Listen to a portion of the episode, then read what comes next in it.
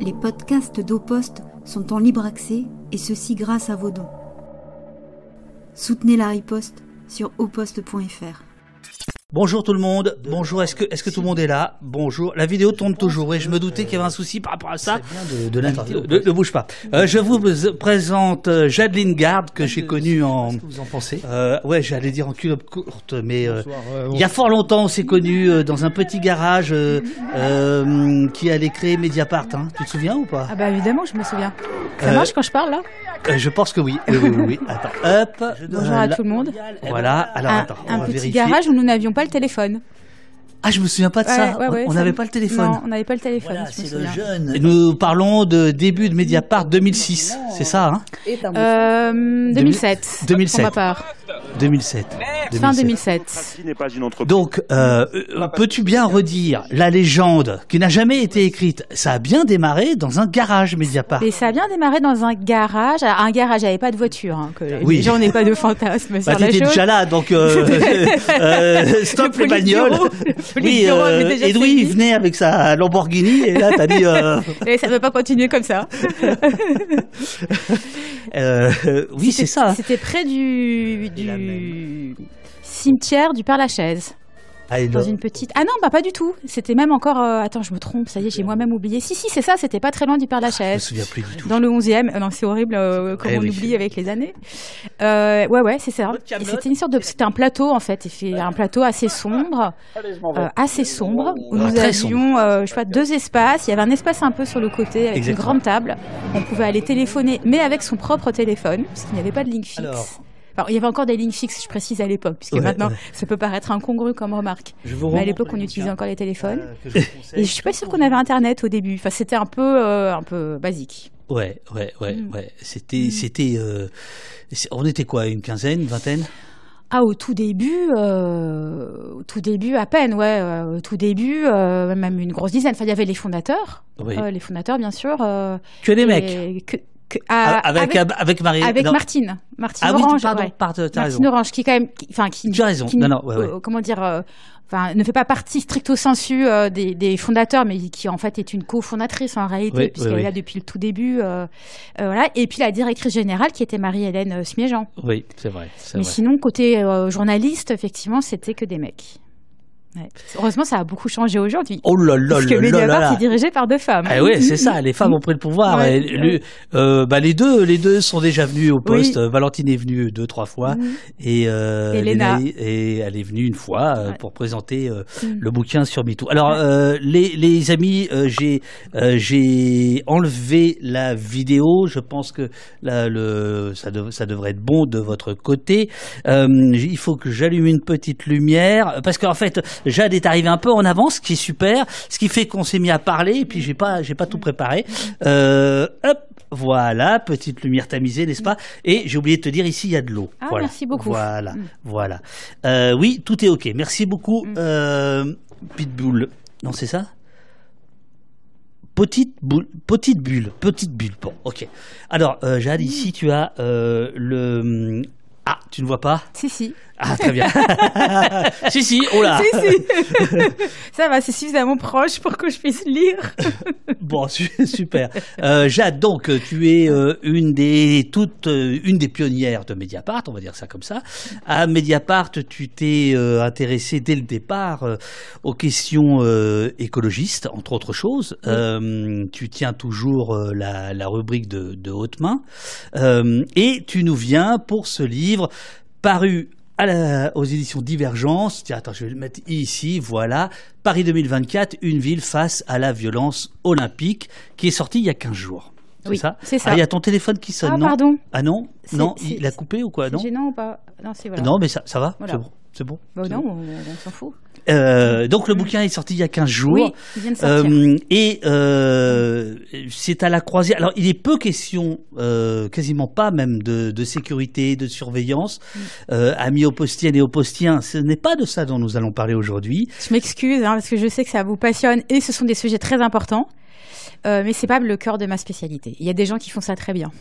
Le cœur de ta spécialité, euh, c'est à la fois l'environnement Mm. et puis le social, Mm. Euh, le- les, les logements, les habitants, euh, et en fait, tu accuses. Tu accuses. Alors, il y a des sigles, je, m'y perds tout le temps, tu, tu vas nous dire, mm. mais tu, euh, ta, ta, ta, trouvaille, je trouve, euh, c'est euh, ce que tu appelles l'extractivisme social, mm. euh, qui est une thèse qui traverse le, le bouquin. Euh, tu vois, toutes les pages sont cornées, donc j'espère que tu as un peu de temps. On va, on va, on va y démarrer, mais là, si tu devais mettre le mm. couvert, qu'est-ce que tu, qu'est-ce que tu dirais? Imaginons, tu es à BFM, tu n'as que trois minutes. Là, en fait, tu as deux heures, mais tu as que trois minutes. Comment tu vends ton affaire? Bah, Je dirais que euh, euh, on nous présente les JO euh, de Paris 2024 comme un événement qui va à la fois réjouir les foules avec un grand spectacle populaire et à la fois ruisseler sur le 93, le département le plus pauvre de France, grâce à, à ces aménagements et à ces constructions, à l'activité que ça va créer. Alors que, dans la réalité, quand on regarde dès aujourd'hui les coulisses, de ce méga événement euh, olympique, qu'est-ce qu'on voit? On voit des gens qui ont été dépossédés euh, de leur lieu de vie, par des expulsions euh, dont on va parler. Et on voit surtout des gens qui ont été dépossédés d'un autre futur possible de leur quartier et de leur ville, et que les aménagements urbains liés à Paris 2024, qui sont en fait la condition de son acceptation sociale, puisque il faut que ce qui est dépensé et construit dure, il ne faut pas, on ne veut plus construire, les Jeux Olympiques ne veulent plus construire uniquement pour deux fois quinze jours, pour des raisons euh, budgétaires, écologiques et sociales. Donc il faut que ça dure, mais ce qui va durer, en fait, a été aménagé comme si c'était simplement pour deux fois quinze jours, c'est-à-dire sans demander aux gens leur avis, sans regarder leurs besoins, et avec quand même une vision euh, de la ville euh, complètement complice ou au service du capitalisme immobilier. Je n'ai pas voulu écrire un livre contre les Jeux olympiques, dis-tu en introduction. Nous sommes page 11 mais plutôt une enquête, euh, une, euh, mais plutôt un récit d'élucidation devenu au fil de l'enquête une alerte contre les injustices que je voyais se dérouler sous mes yeux avec une indifférence quasi générale. Expulsion des travailleurs étrangers de leur logement, pression sur les habitants et les habitantes d'une cité pour quitter leur tour, évacuation d'un squat sans solution pérenne pour ses occupants, construction d'un échangeur autoroutier à proximité d'un groupe scolaire de 600 élèves, ça c'est sur la fin du bouquin, on y parlera, on en parlera tout à l'heure, destruction des jardins ouvriers, arrachage d'arbres dans l'unique grand parc du 93. Il est le fruit, le livre, de recherche, d'arpentage de terrain, d'observation, de nombreux entretiens et de mon expérience en scène, personnelle, en Seine-Saint-Denis, entre 2018 et 2023, parce que, figurez-vous que euh, Madame Lingard a eu euh, maille à partir avec la justice. enfin, tu es sorti euh, relaxé, relaxé euh, mais là, tu as, tu, tu, tu, tu, as, tu, as empêché des gens, des promoteurs, d'améliorer Aubervilliers euh, qui, est ta, qui est ta ville, hein, tu, tu, tu, tu, le dis dans le livre, donc on peut le dire. Et donc tu t'es retrouvé embarqué. Euh, par, la police. Par, la par, par, la police. Tout à fait. J'ai vraiment été au poste, en garde à vue. et, et, comment ça s'est passé Très bien, parce que moi, j'ai, en tant que moi, c'est-à-dire une femme blanche, euh, journaliste privilégiée, en garde à vue à Aubervilliers, ça se passe très bien. J'étais, j'étais très bien traitée. Euh, mais euh, j'étais, enfin, si, si, ça tu, tu, veux que je parle, je oui, oui, peux bien sûr, en parler, euh, même si c'est pas en soi euh, particulièrement spectaculaire. Mais donc, effectivement, moi, j'ai fait partie d'un collectif qui s'appelait le collectif de défense des jardins des vertus. Les jardins des vertus étant les jardins ouvriers d'Aubervilliers, qui se trouvent près du fort d'Aubervilliers, dont une partie, pas tout, mais une vingtaine de parcelles, 4000 mètres carrés, ont été détruits il y a deux ans pour construire accrochez-vous bien, un solarium de piscine d'entraînement des Jeux Olympiques, puisque dans cette philosophie d'héritage euh, des Jeux Olympiques, il y a toute une série d'aménagements et de constructions d'équipements sportifs qui sont prévus. Ça en soit super parce que voilà, c'est un département qui est tellement sous-investi que très bien. Sauf que la manière dont ça se passe, dont on va discuter, c'est-à-dire très verticale, très surplombante, etc., etc., et très dans sa dans sa ligne de il faut construire et puis ça m'est égal ce que disent les habitants. Bref, un projet de piscine qui est en train d'être terminé d'être construite aujourd'hui à Fort d'Aubervilliers a été lancé et euh, dans, son, dans sa première version était accompagné d'un espace de bronzage, donc un solarium. Et ce solarium avait, devait être construit sur euh, ces jardins ouvriers. Et euh, moi, j'ai fait partie, je suis pas jardinière, mais je suis habitante. Et j'ai trouvé ça vraiment révoltant. Et donc, j'ai fait partie avec d'autres d'un collectif qui a défendu ces jardins, devant la justice par des recours juridiques qui finalement euh, ont gagné. Euh, et puis comme c'était pas par euh, des manifestations, des rassemblements, etc. Et comme on n'était absolument pas entendu, entendu bah, au bout d'un moment, on a commencé à, à, perturber très gentiment les chantiers. Est resté à l'extérieur en faisant des petits déjeuners de chantier avec les ouvriers qui étaient derrière, hyper sympa, hyper intéressant. On a vachement discuté avec eux. Et puis en fait, bah, quand même, au bout d'un moment, ça continuait, ça continuait. Donc un jour, on a voulu bloquer le chantier et avec des personnes qui se sont accrochées au à la bétonnière. C'est là qu'on a été arrêté et que euh, euh, on était huit et qu'on a été ensuite poursuivis. Parce que pour dire à quel point, c'est, enfin, notre cas à nous, on s'en fout, mais c'est révélateur aussi, je veux dire, d'un, d'un, d'un, climat, d'un dispositif. parce que vous êtes opposé à, ouvrez les guillemets, mm. exécution de travaux publics ou mm. d'utilité publique. Voilà, c'est ça qui m'a intéressé. J'ai ah, quand même, le moment où on considère que construire un solarium sur des jardins ouvriers cultivés par des gens de quartier populaire, c'est d'utilité publique, là, il se passe quelque chose politiquement qui est quand même intéressant, pour le dire de manière positive, quand même un peu inquiétant d'un point de vue écologique et démocratique. Et voilà, et puis suite à ça, on a été jugé et relaxé. Donc euh, voilà. Parce que voilà, on va parler, euh, on va parler parce qu'il y, y a, au poste, il y a beaucoup de gens euh, euh, qui vivent euh, en région, qui travaillent, des artisans qui travaillent, qui nous écoutent, qui sont chez eux, etc. Il y a, il y a c'est pas un public très parisien, ce qui me plaît beaucoup. Mais ce que je veux dire, c'est que là, on va parler évidemment de Seine-Saint-Denis, de Paris, mais en réalité, ce dont on parle, c'est vraiment d'une vision du monde et, de la société. Hein, ça, ne concerne pas que les Et puis les Dionysiens et, et, les gens qui mm. habitent euh, en, Seine-Saint-Denis. Euh, juste une petite question de méthode. Est-ce que, euh, est-ce que ça, tu penses que d'un point de vue journalistique, ça a changé ta, façon de faire, d'être aussi partie prenante dans, dans, dans, la lutte comme tu l'as été, euh, comme tu viens de nous le raconter. Bah oui, oui, bien sûr. Ça a changé ma manière de faire. Euh, ça a changé, bah déjà, ça a changé différentes choses. C'est-à-dire mon rapport, euh, mon rapport personnel, subjectif, émotionnel, affectif à ce sujet, puisque je me suis engagée pour la défense de ces jardins, j'ai participé à leur occupation, parce qu'il y a eu une, une, occupation de quelques mois de ces jardins, qu'on avait appelé la JAD, Jardin à défendre, en, en, voilà, en référence à, oui, alors c'est pas, ZAD. Euh, oui, bien sûr, euh, mais c'est pas toi. Non, c'est pas moi. c'est pas Parce que Jade, euh, bon, oui, oui, ça fait rire tout le monde, mais donc c'est pas moi qui les ai baptisés du tout comme ça. Il se trouve que bon, ça, les deux noms sonnent pareil, mais ne s'écrivent pas pareil et ne désignent pas, ne veulent pas dire la même chose. Donc, donc moi j'avais jardin à défendre. Jardin à défendre. le clin d'œil un peu appuyé. et donc voilà, donc effectivement avoir donc un rapport affectif, affectif émotionnel à ce sujet, voilà, qui fait pour moi qui a été un moteur aussi euh, dans cette enquête euh, et, euh, et, qui a qui a qui a enfin façonné, je ne sais pas, mais en tout cas qui a enrichi, moi j'espère mon regard dans le fait que j'ai essayé de le traiter vraiment, moi je me disais au, au, enfin de parler comme habitante, c'est-à-dire utiliser mes outils d'enquête de journaliste, mon l'accès aussi que je pouvais avoir à, aux sources du fait de mon travail aussi à Mediapart, donc euh, de questionner, de dire mais là je comprends pas, demander à la Solidéo qui construit les Jeux Olympiques, euh, c'est quoi le, euh, quels sont les chiffres, pourquoi vous faites ça, enfin donc ces outils que nous partageons, de, de, de, voilà, qui sont des outils d'élucidation du monde, comme la comme la recherche, comme plein d'autres, mais voilà l'outil journalistique, moi l'enquête journalistique, l'enquête de terrain, j'y crois beaucoup, je pense que c'est quelque chose, enfin de très important, mais de lier à ça une expérience sensible, la connaissance personnelle euh, de, personnes euh, impliquées et aussi euh, la volonté de me faire entendre. Et, euh, et, euh, et, je pense que euh, c'est, enfin pour moi c'est important dans le sens où euh, euh, je voudrais pas faire croire. c'est pour ça qu'au début du livre je dis que je n'ai pas voulu écrire un livre contre les Jeux Olympiques. C'est tout à fait sincère dans le sens où, où moi a priori je n'étais pas contre les Jeux Olympiques. Je n'étais pas non plus hyper pour, mais en fait je m'en foutais un peu. J'étais assez indifférente en fait au mhm. sujet. Je m'étais jamais intéressée. Et donc je ne suis pas partie d'un, point de vue politique, idéologique. on pourrait dire euh, abstrait. Euh, et c'est pas un essai contre le principe des Jeux Olympiques. Il y a des gens, enfin, on pourra en discuter, mais moi, c'est pas mon, c'est pas ma manière de faire. C'est pas, et c'est pas au fond mon point de vue. Ce qui m'a vraiment intéressé, c'est une démarche, je dirais, euh, très pragmatiste de regarder comment ça se passe.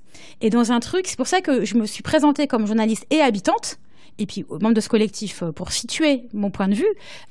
mais, mais pour vraiment dire, moi, ce qui m'intéressait, c'est partir de là et d'un truc hyper concret, de récits mais, aussi. Dis-moi, Jade, alors tu n'en parles pas dans le livre et je n'ai aucun écho. Hein, c'est des pures mm. supputations. à, à, Mediapart, il y a quand même quelques, quelques ayatollahs de la déontologie, de l'éthique, et on t'a pas emmerdé avec ça en disant ah tu peux pas avoir un pied dedans, un pied dehors? Ah, on en a discuté on a discuté. En fait, surtout après mon arrestation. Oh.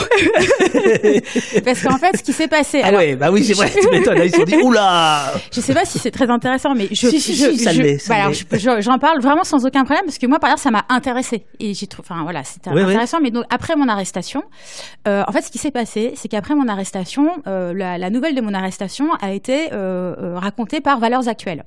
Parce que ce qu'il faut savoir, c'est que dans notre pays, normalement, il y a un secret de l'instruction. Donc normalement normalement, quand on est euh, ouais, enfin, arrêté... va pas, va, va pas jouer là-dessus quand même, euh, Jade. Oui, mais Jade, je pense à tes camarades du, du pôle enquête là. Pour expliquer. Qui t'écoutent. Qu'est-ce qu'elle dit Non Elle mais nous fait chier celle-là. pour, pour expliquer, donc normalement, quand on est quand on est arrêté, en fait, vous, vous êtes au courant, votre avocate euh, est au courant, vos amis proches sont au courant. Quand vous sortez du commissariat, vous avez récupéré votre téléphone, parce qu'évidemment, quand vous êtes en garde à vue, vous n'avez aucun contact avec l'extérieur, à part ce fameux coup de fil que vous pouvez passer. Bon, bref, donc personne n'est au courant, et en fait, euh, voilà, ce sont des affaires euh, qui restent privées quand on et, et ce qui doit l'être quand on n'est pas c'est là où je suis pas en contradiction avec la position de Mediapart. Quand on n'est pas une personnalité, quand on n'est pas en charge d'un office public, euh, quand on n'est pas quelqu'un dont le sort en fait euh, a, euh, est important pour la démocratie française. Bon, moi, je voilà, je suis un petit petit maillon dans un coin. Bon, bref, mais quand même, c'était, ça m'a quand même vraiment, enfin, ça m'a surprise, faut dire la vérité, au lendemain donc de ma, libération, de ma sortie de garde à vue, quand j'ai reçu un appel donc de Valeurs Actuelles. Bonjour, vous êtes bien Jade Lingard, vous êtes bien journaliste journaliste à Mediapart, vous êtes bien euh, journaliste sur l'écologie. Est-ce que vous confirmez avoir été arrêté euh, pour le blocage d'un chantier des Jeux Olympiques? C'était très précis. En fait, j'ai en, en écoutant les questions, j'ai entendu, euh, enfin j'ai reconnu en fait la petite feuille avec laquelle j'étais sortie qui me convoquait devant la justice deux mois plus tard. Donc bref, et donc là, cette chose-là a provoqué toute une. Enfin, on en a discuté à Mediapart. Moi, j'ai évidemment prévenu tout de suite mes collègues parce que en fait, mon inquiétude, c'était de, de, pour moi, j'assume ce que j'ai fait, qui est quand même enfin hyper gentil, hein. euh, vraiment très gentil. C'est-à-dire il y a eu aucun dommage matériel sur ce chantier, aucun dommage corporel, personne n'a été attaqué. C'était vraiment une action complètement non violente, très soft, symbolique quoi, si ce n'est qu'on s'était mis dans la machine, mais c'était vraiment très mm, mm. pacifique, très euh, très euh, vraiment encore une fois sans dommage matériel. donc, mais j'assume ce que j'ai fait et je sais que là, je, je à ce moment-là, j'ai fait le choix d'avoir un mode d'intervention qui n'est pas du tout orthodoxe pour une journaliste. Mais ce qui c'était euh, la perspective que ça ne fasse du mal à Mediapart. Vous voyez, bah que, ça soit utilisé contre Mediapart en regardant, ah bah ouais, en mode que ça alimente bah, un discours. Quand Valeur Actuelle appelle, c'est un peu ce qu'on se dit automatiquement. Voilà, c'est ça. Et en fait, euh, donc à ce moment-là, on en a discuté et on est arrivé à la conclusion. Et euh, bon, effectivement, tout le monde n'était pas d'accord. Euh, J'avais des collègues, je voyais bien, qui étaient, qui étaient, euh, voilà, qui étaient. C'est pas qu'ils étaient en désaccord avec ce que j'ai fait, mais c'est que ça les mettait mal à l'aise et qu'ils auraient préféré que je ne le fasse pas. Mais pour autant, tout le monde était dans le soutien. Et en fait, on est, on s'est dit, bah, il faut qu'on en parle. Et on s'est dit, in fine, la conclusion de cette longue discussion que nous avons eue, que ce soit avec la société des journalistes, donc l'instance de déontologie euh, euh, des, pour expliquer des, journalistes, que ce soit plus globalement ensuite avec l'équipe, où bah, je me suis expliqué, enfin, c'est pas non plus, hein, c'est pas, comment dire, euh, séance d'excuses publiques, d'autocritique publique, hein, c'était pas ça, mais c'était vraiment en mode discussion.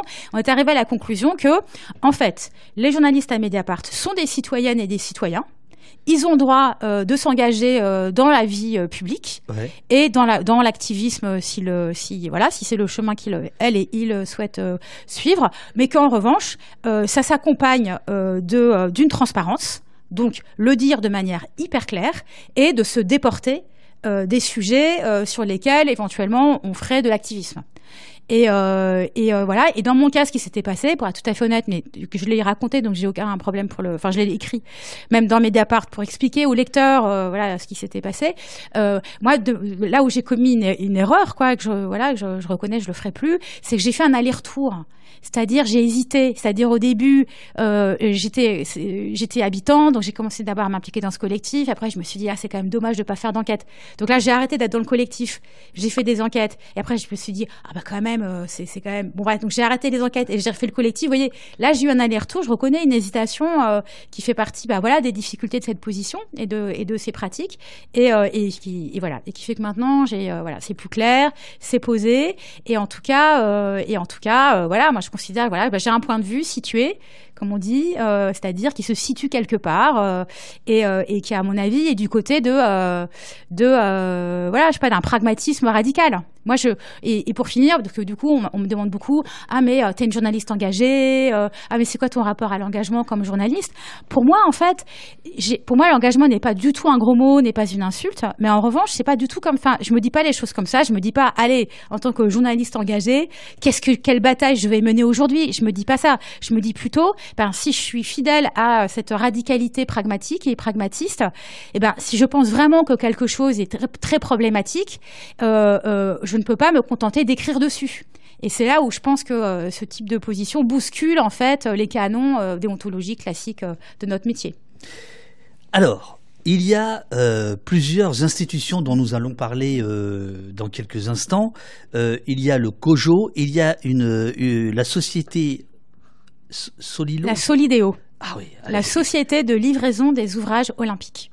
Donc, euh, c'est elle euh, qui pilote euh, l'ensemble des opérations dont nous allons parler. Ensuite, il y a les promoteurs privés et tout ça, c'est le, le PPP, le partenariat public privé, hein, euh, cette espèce de, de, de truc euh, qui existe depuis une vingtaine d'années, on va dire, et qui a euh, gangréné à peu près tout, le, tout, le, tout le système.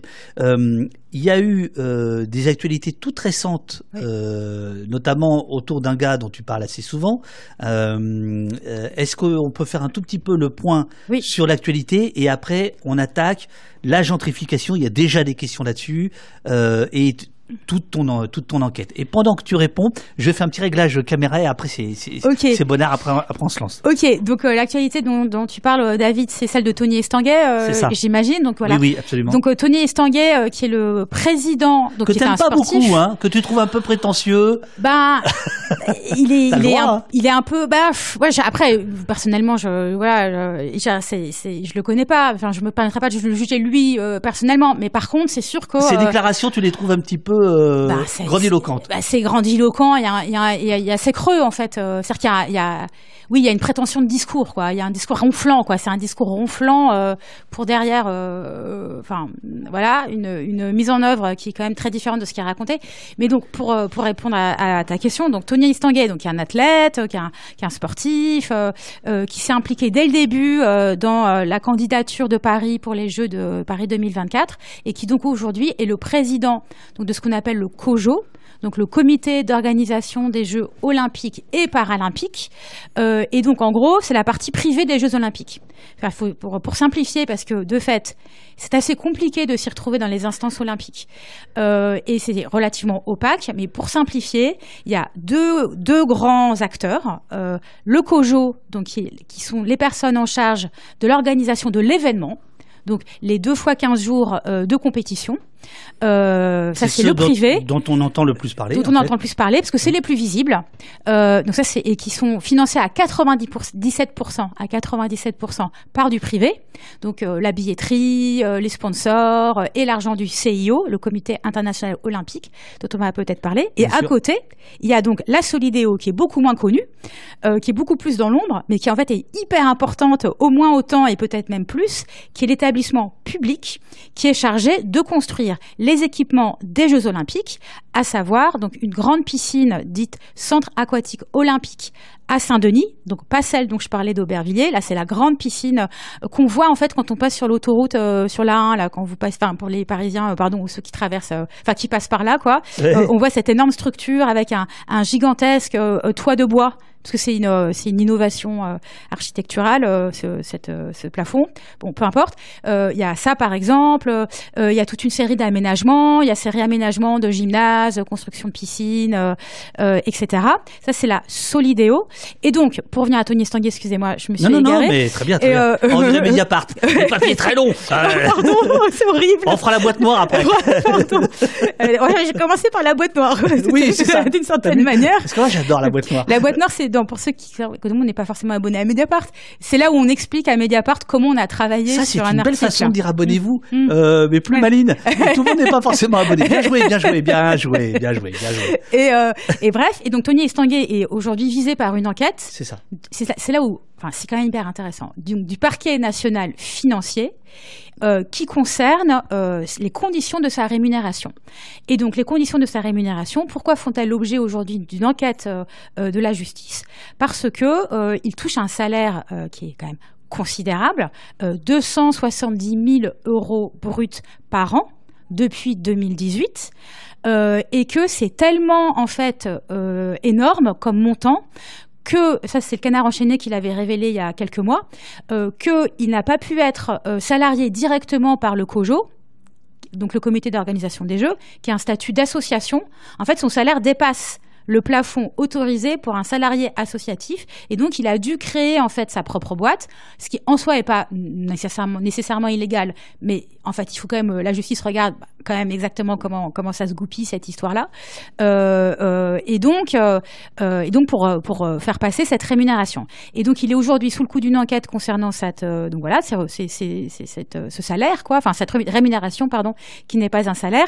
Et en fait 270 000 euros moi je trouve que le, comment dire c'est intéressant par rapport à, à, la question des JO et par rapport à nos, à nos interrogations. C'est-à-dire on nous promet des jeux populaires on nous dit, en fait, in fine, ce qui justifie d'organiser des Jeux à Paris en 2024, alors que Paris était la seule candidate oui, aux Jeux de Paris 2024. C'est quand même intéressant. Enfin, ça dit à quel point c'est quand même aussi un modèle. Enfin, qui est sur le déclin. bon, bref. donc, ce qui fait, ce qui, la raison, la ce qui justifie de quand même pour les organisateurs de l'organiser, c'est la grande fête populaire. Et on fait ça en Seine-Saint-Denis, etc. Et qu'est-ce qu'on voit, c'est que le président du truc, touche un salaire quand même gigantesque parce que euh, voilà, ça fait en gros un peu, un peu plus de 20 000 euros par mois de salaire. Ouais, je sais bien qu'il y a des gens qui gagnent beaucoup plus, mais pour organiser des Jeux Olympiques, enfin, et, pendant des années, enfin, en 2008, on est en 2024, 2018, euh, excusez-moi, on est en, on est en, on est en 2024. Enfin, vous voyez, on voit, on voit d'emblée, en fait, à travers son cas à lui, et moi, j'en sais pas plus sur son cas. Euh, Judriel dit que votre ami, mm. euh, l'ami de AOC, hein, l'ami de Mediapart, euh, oui. euh, gagnait le double. Hein. Euh, il, à, à la fédération de tennis. Il dit, ouais, c'est mm. que la moitié du mm. salaire d'AOC mm. à la tête de la fédération de tennis. Voyons, voyons, voyons. Ah, c'est une petite somme. Mais la fédération, bon, ce qui déjà a quand même soulevé quelques, quelques polémiques, comme ça ne vous aura pas échappé. et, et, et par ailleurs, encore une fois, c'est pour organiser un événement de deux fois quinze jours, euh, euh, enfin, ça, bon, ça, ça, pose quand même des questions quelque part déontologiques. Moi, je trouve que ça pose aussi la question de euh, à quoi sert l'argent des Jeux Olympiques. Et moi, qui a un des fils que j'ai essayé de, de tirer, c'est-à-dire tout cet argent, parce que c'est quand même 9 milliards d'euros. Donc c'est quand même considérable. Quand tu dis 9 milliards d'euros, tu parles de 9 milliards d'argent public Non, public et privé. Voilà. Euh, en, gros, euh, il y a beaucoup plus et plus privé que public. Voilà. Mais aujourd'hui, là, euh, février 2024, on n'est pas capable encore de dire exactement quelle est la part de public et de privé dans toutes ces dépenses, parce qu'en fait, c'est très difficile de s'y retrouver. Euh, au point que même la Cour des comptes, euh, bah, qui est la gardienne des comptes publics, euh, comme bah, ici, je pense les, les personnes sont, sont, au courant, même la Cour des comptes qui a déjà publié deux rapports sur l'économie des Jeux Olympiques, y en a un troisième en, en, préparation, mais dans ces deux rapports déjà publiés, la Cour des comptes elle-même dit qu'elle n'est pas capable, l'année dernière, elle n'est pas capable de dire in fine combien ça va coûter à l'État et à la puissance publique, parce qu'il y a aussi un peu des collectivités territoriales euh, qui, euh, qui dépensent de l'argent. Elle n'est pas capable de dire parce que tout est entremêlé. Euh, et ça, c'est pour ça que c'est pas stricto sensu un partenariat public-privé au sens où, par exemple, a été construit le palais de justice par Bouygues à, Paris, à Batignolles, le tribunal judiciaire, ou, enfin, tous ces grands projets d'aménagement des années 2000 en PPP. C'est pas un PPP respect stricto sensu, au sens juridique. En revanche, c'est complètement l'esprit dans le sens où euh, euh, argent public et privé sont entremêlés. Et c'est une des difficultés, moi je trouve, c'est que, encore une fois, si on adopte un point de vue radicalement pragmatiste de euh, rendez des comptes, voilà, rendez des comptes, et eh ben c'est très difficile que les comptes soient rendus euh, puisque euh, on a beaucoup de mal à s'y à s'y retrouver. Et moi je trouve que c'est un des problèmes en fait euh, posés euh, par cette, cet événement, c'est qu'on a voilà, c'est que c'est difficile d'y voir clair. On, on va voir, on va voir que on peut quand même dire des trucs, hein, mais c'est juste en introduction pour dire c'est. Voilà. On, on, va voir que, que, que tu vas effectivement mm. buter sur une opacité très bien très bien organisée. Alors dès, dès le départ, oui, prends prends de l'eau. Il y a, a le chat si tu ah veux lire pendant que je je cause. Et si tu veux répondre directement, euh, je, te disais, il y avait une question euh, d'entrée de jeu de Remifla euh, sur la gentrification. le prétexte olympique est-il un écran pour mener une gentrification à grande échelle ou va-t-il réhabiliter les gens qui se font temporairement exclure? Et je précise que dès le départ dans le bouquin, parce que tu vas y revenir longuement plus tard, mais dès le départ, tu parles de cette question-là et tu dis qu'au moment où le bouquin est pareil sous presse, on évalue à peu près à 1500 personnes qui ont été délogées euh, par les, Jeux Olympiques, euh, par l'organisation des Jeux Olympiques et qu'il y a peu de chances que ces personnes soient relogées au même endroit. Euh, donc gentrification, écran, écran pour autre chose ou, temporaire Non, mais c'est une question fondamentale et qui m'a vraiment enfin, habité quoi, pendant tout ce travail d'enquête. parce qu'effectivement, moi, la, conclusion à laquelle j'arrive, c'est que Gentrification peut-être, mais en tout cas, et quelque part c'est encore pire, euh, je vais employer un, mot qui, qui, qui, qui, qui, est impressionnant, mais, mais je pense qu'il y a quelque chose de, de cet ordre-là qui se joue, plutôt de remplacement de population. Quelque chose d'encore plus ah, violent. c'est exactement, c'est exactement euh, ce que j'allais te faire dire, hein, c'est mm. page 23. Mm. Euh, difficile de ne pas y voir une forme de remplacement de population, c'est-à-dire les Blancs qui remplaceraient des personnes racisées.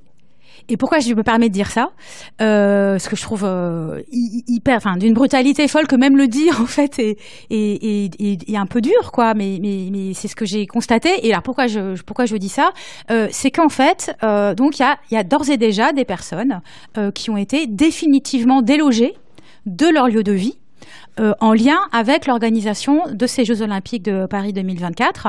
Euh, et euh, j'ai essayé d'additionner pour quantifier, ça vaut ce que ça vaut. Et honnêtement, ce chiffre, il est contestable. Moi, je, le, propose en fait pour aussi nourrir une discussion. et je veux pas réduire les vies à des chiffres. Enfin, mais bon, c'est pour essayer quand même de, de, de faire un tout petit peu entendre le sort de ces personnes parce que 1500 personnes, ce n'est pas rien. Et on en a quand même extrêmement peu parlé. Euh, dans l'espace public, il y, a eu, des articles, le Parisien en a parlé, un peu le Bondi Blog, un peu Mediapart, mais bon, c'est quand même passé euh, relativement sous silence. De qui je parle, euh, pour être concrète, il y a, donc c'est assez clair, il y a tout d'abord les habitants d'un foyer de travailleurs étrangers, un foyer ADEF, qui se trouvait dans le périmètre exactement de là où a été construit le village des athlètes, enfin dix villages, parce que cette expression est en elle-même euh, fallacieuse, parce que ça n'a rien d'un village en fait, c'est un projet immobilier. Euh, et donc euh, il y avait environ 300 personnes, 300 hommes, euh, 300 messieurs, dont certains jeunes, enfin relativement jeunes, en tout cas encore au travail, donc plein d'ailleurs sur des chantiers de BTP, etc. Et mais des personnes aussi âgées, voire très âgées, donc les messieurs qu'on appelle les shibani, qui sont des messieurs retraités ou bien au-delà de la retraite pour certains, qui ont qui ont travaillé en France toute leur vie, qui, qui reviennent ou plus, plus tellement au pays, en tout cas finissent leur jour seuls. En France, bon bref, donc 300 personnes. Donc tous ces habitants, tous ces messieurs euh, ont été euh, ont été en fait expulsés. Alors pas au sens manu militari, c'est-à-dire que la police n'est pas venue euh, les tirer de leur chambre. Heureusement, ils ont été relogés, en tout cas en deux temps. Donc là, ils sont temporairement hébergés euh, dans des bâtiments qui ont été aménagés par la Solidéo, donc cette fameuse euh, société de, livraison des ouvrages olympiques dont on parlait au début, et euh, qui les a qui, les a suivis de bout en bout et qui a pris une, une, certaine forme de précaution. Enfin, je veux dire, c'est pour ça que j'essaie de pas être caricaturel parce que c'est suffisamment problématique pour pas charger la barque en plus, encore plus que, que, que ce qui s'est passé.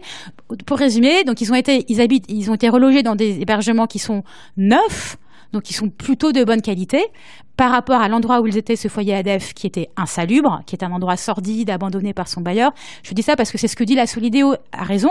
Disant, bah, quand même, ils sont, ils sont mieux là où ils sont aujourd'hui que euh, dans quoi ils étaient.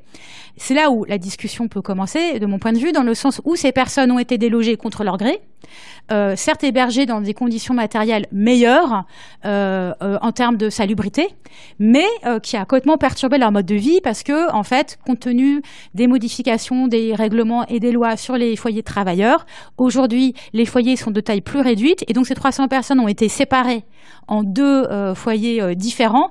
Et dans ces foyers, en fait, vivent aujourd'hui dans des chambres, moi je, je, suis allée visiter, qui sont toutes clean et tout, mais qui sont des chambres faites pour des étudiants, vous voyez, ou des jeunes travailleurs, et pas du tout adaptées au mode de vie collectif qui existe dans, ces foyers, notamment pour faire la cuisine. Il n'y a pas de salle de prière, euh, il y a une toute petite salle de réunion. Donc en fait, il y a, il y a, une, voilà, on leur impose en fait, euh, malgré tout, ce relogement leur impose un, mode de vie qu'ils n'ont pas choisi. Moi, je trouve qu'ils voilà, qui s'interroge quoi, du point de vue du respect euh, des personnes, des droits et de, la manière dont elles, de leur mode de vie, tout simplement.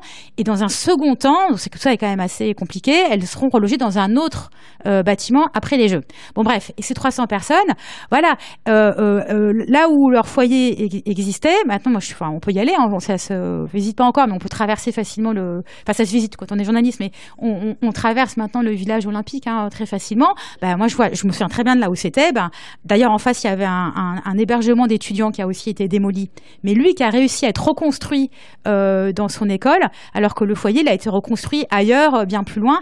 Là, il y a quelque chose qui interroge sur ben, tout l'argent dépensé pour aménager ce village on n'a pas trouvé la place pour que ces messieurs puissent rester sur place. Je trouve que dans le symbole, même si la vie n'est pas faite que de symboles, mais dans le symbole, ça dit quand même déjà une éjection.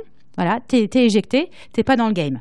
Et, pour aller plus, plus, rapidement, les deux autres euh, lieux euh, qui ont été directement impactés sont un squat qui s'appelle le squat Unibéton, Hein, qui était un énorme squat sur l'île Saint-Denis, parce que pour les personnes qui nous écoutent, en fait, le village olympique euh, se tiendra sur trois villes. Euh, c'est enfin, elles sont très proches, mais c'est trois villes. Donc en Seine-Saint-Denis, donc euh, il y a notamment l'île Saint-Denis, qui est un endroit très joli. Bah, c'est une île, comme son nom l'indique, euh, sur la Seine. C'est voilà, dans un super paysage.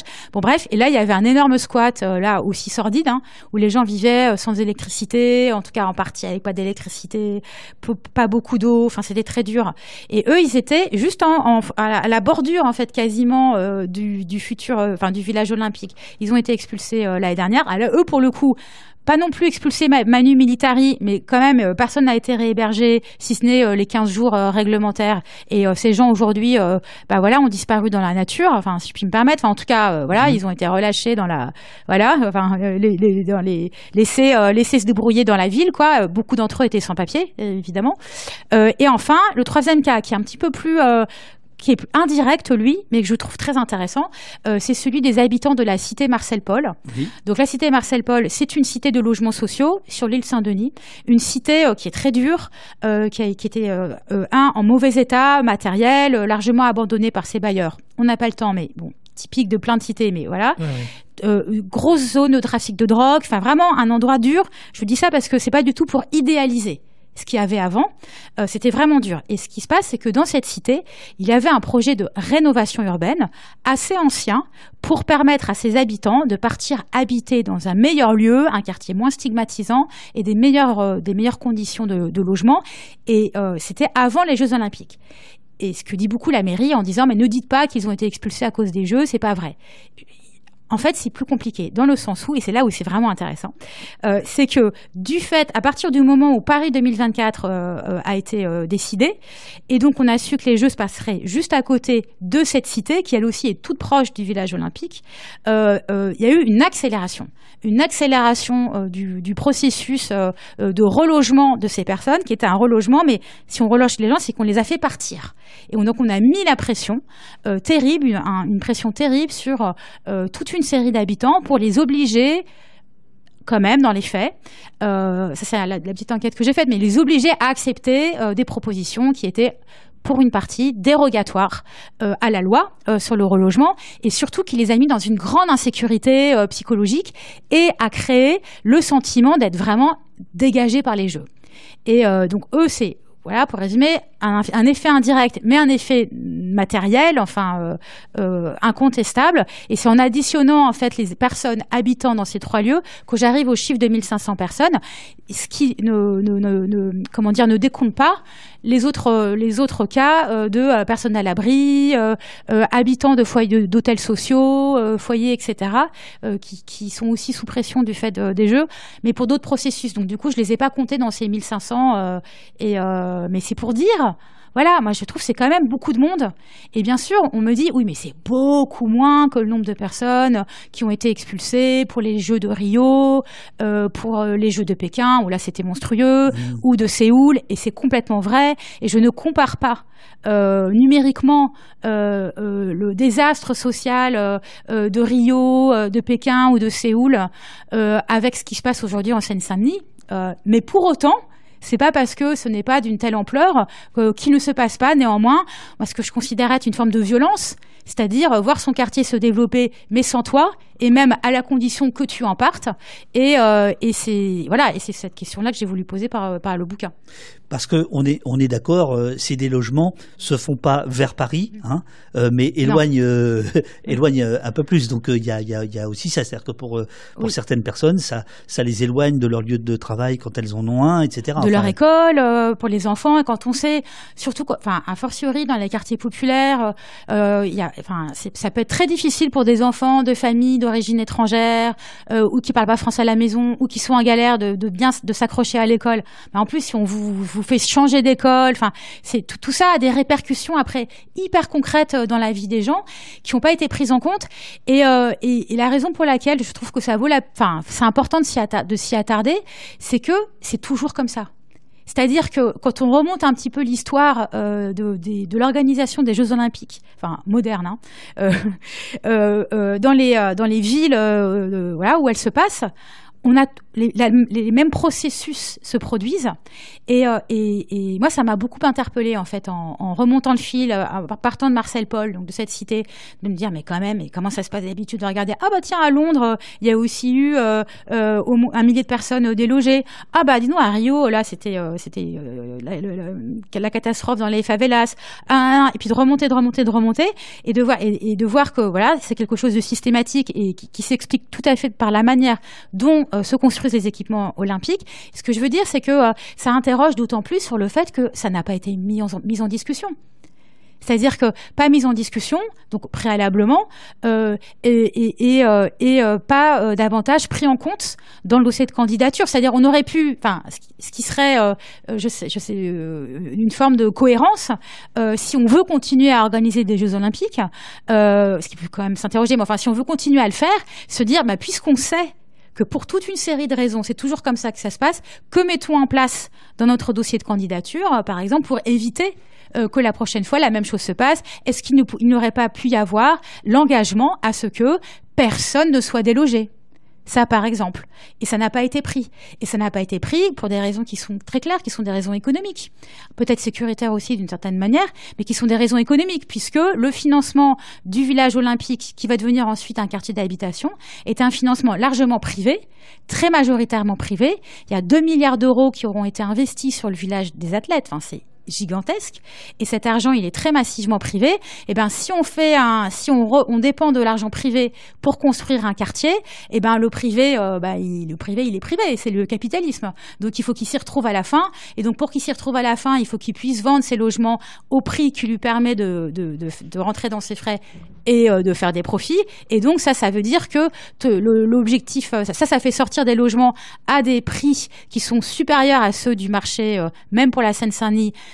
sachant qu'il y a déjà plein de gens en Seine-Saint-Denis qui n'ont même pas accès en fait aux, prêts bancaires et donc de toute façon dépendent du logement social où se retrouvent en taudis, euh, etc.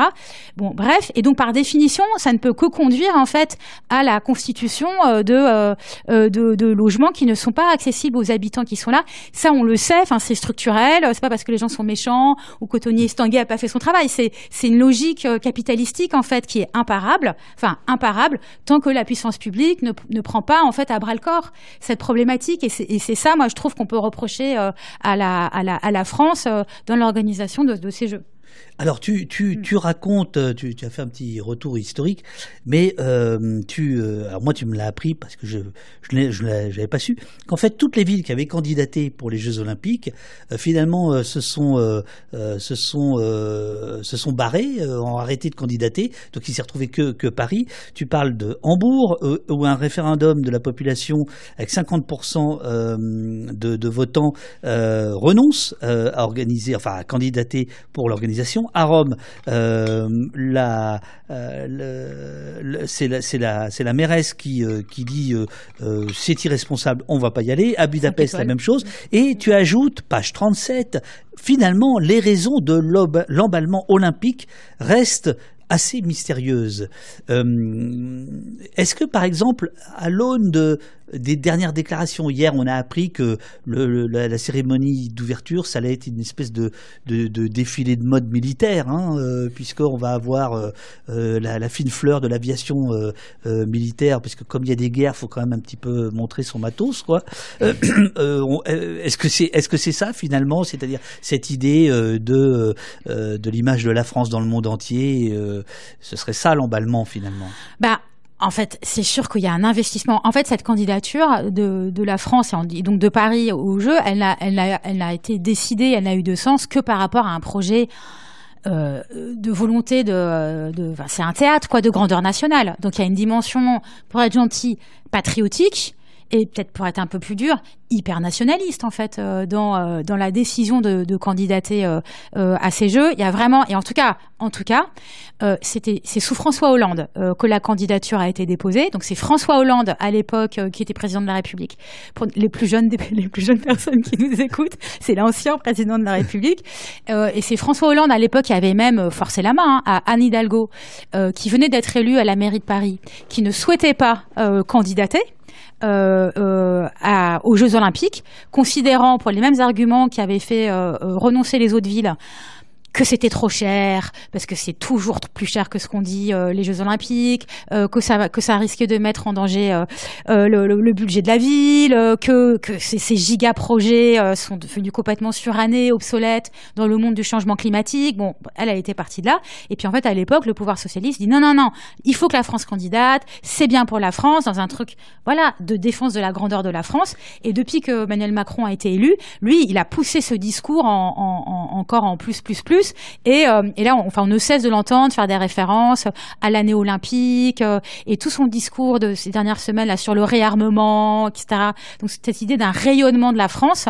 ben, on voit bien que euh, le fait que la France organise ces jeux et donc, comme on dit, euh, le monde euh, euh, vienne, vienne en France, la Seine-Saint-Denis accueille le monde, enfin toute cette rhétorique de la France comme au centre du monde, la France comme nombril du monde, c'est sûr que bah là, il y a, y a, la tentative, ça fonctionne ou pas, mais il y a la tentative de, construire un, un, discours ouais, géopolitique de puissance quoi, nationale.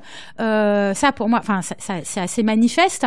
Et, euh, et, euh, et, en fait, il a, il a, il a trouvé euh, son, son, son, origine, pour être encore plus précise, quand même dans un moment voilà, tragique qui est 2015. Alors, j'allais y venir. Tu, tu, tu, cites un rapport qui se référait dès son introduction aux attentats ouvrez les guillemets, les événements tragiques qui se sont déroulés à Paris en janvier 2015 ont, plus que jamais, mis en évidence l'enjeu que représente également le vivre ensemble pour la France. Voilà, alors là, moi je trouve c'est hyper intéressant parce que ça montre aussi la complexité de la chose. C'est-à-dire 2015, donc c'est l'attentat contre Charlie Hebdo.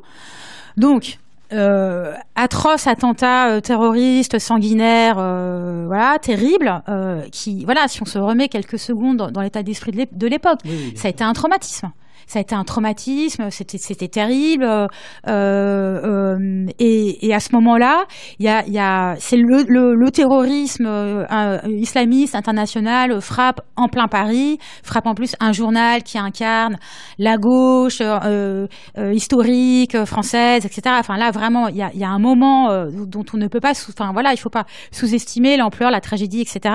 Et en fait, si on se souvient, dans les semaines qui suivent, il y a une énorme manifestation à Paris.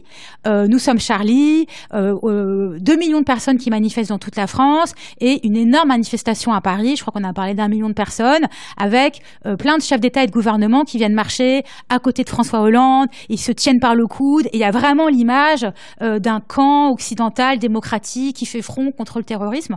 Donc un moment quand même qui est hyper fort historiquement et géopolitiquement.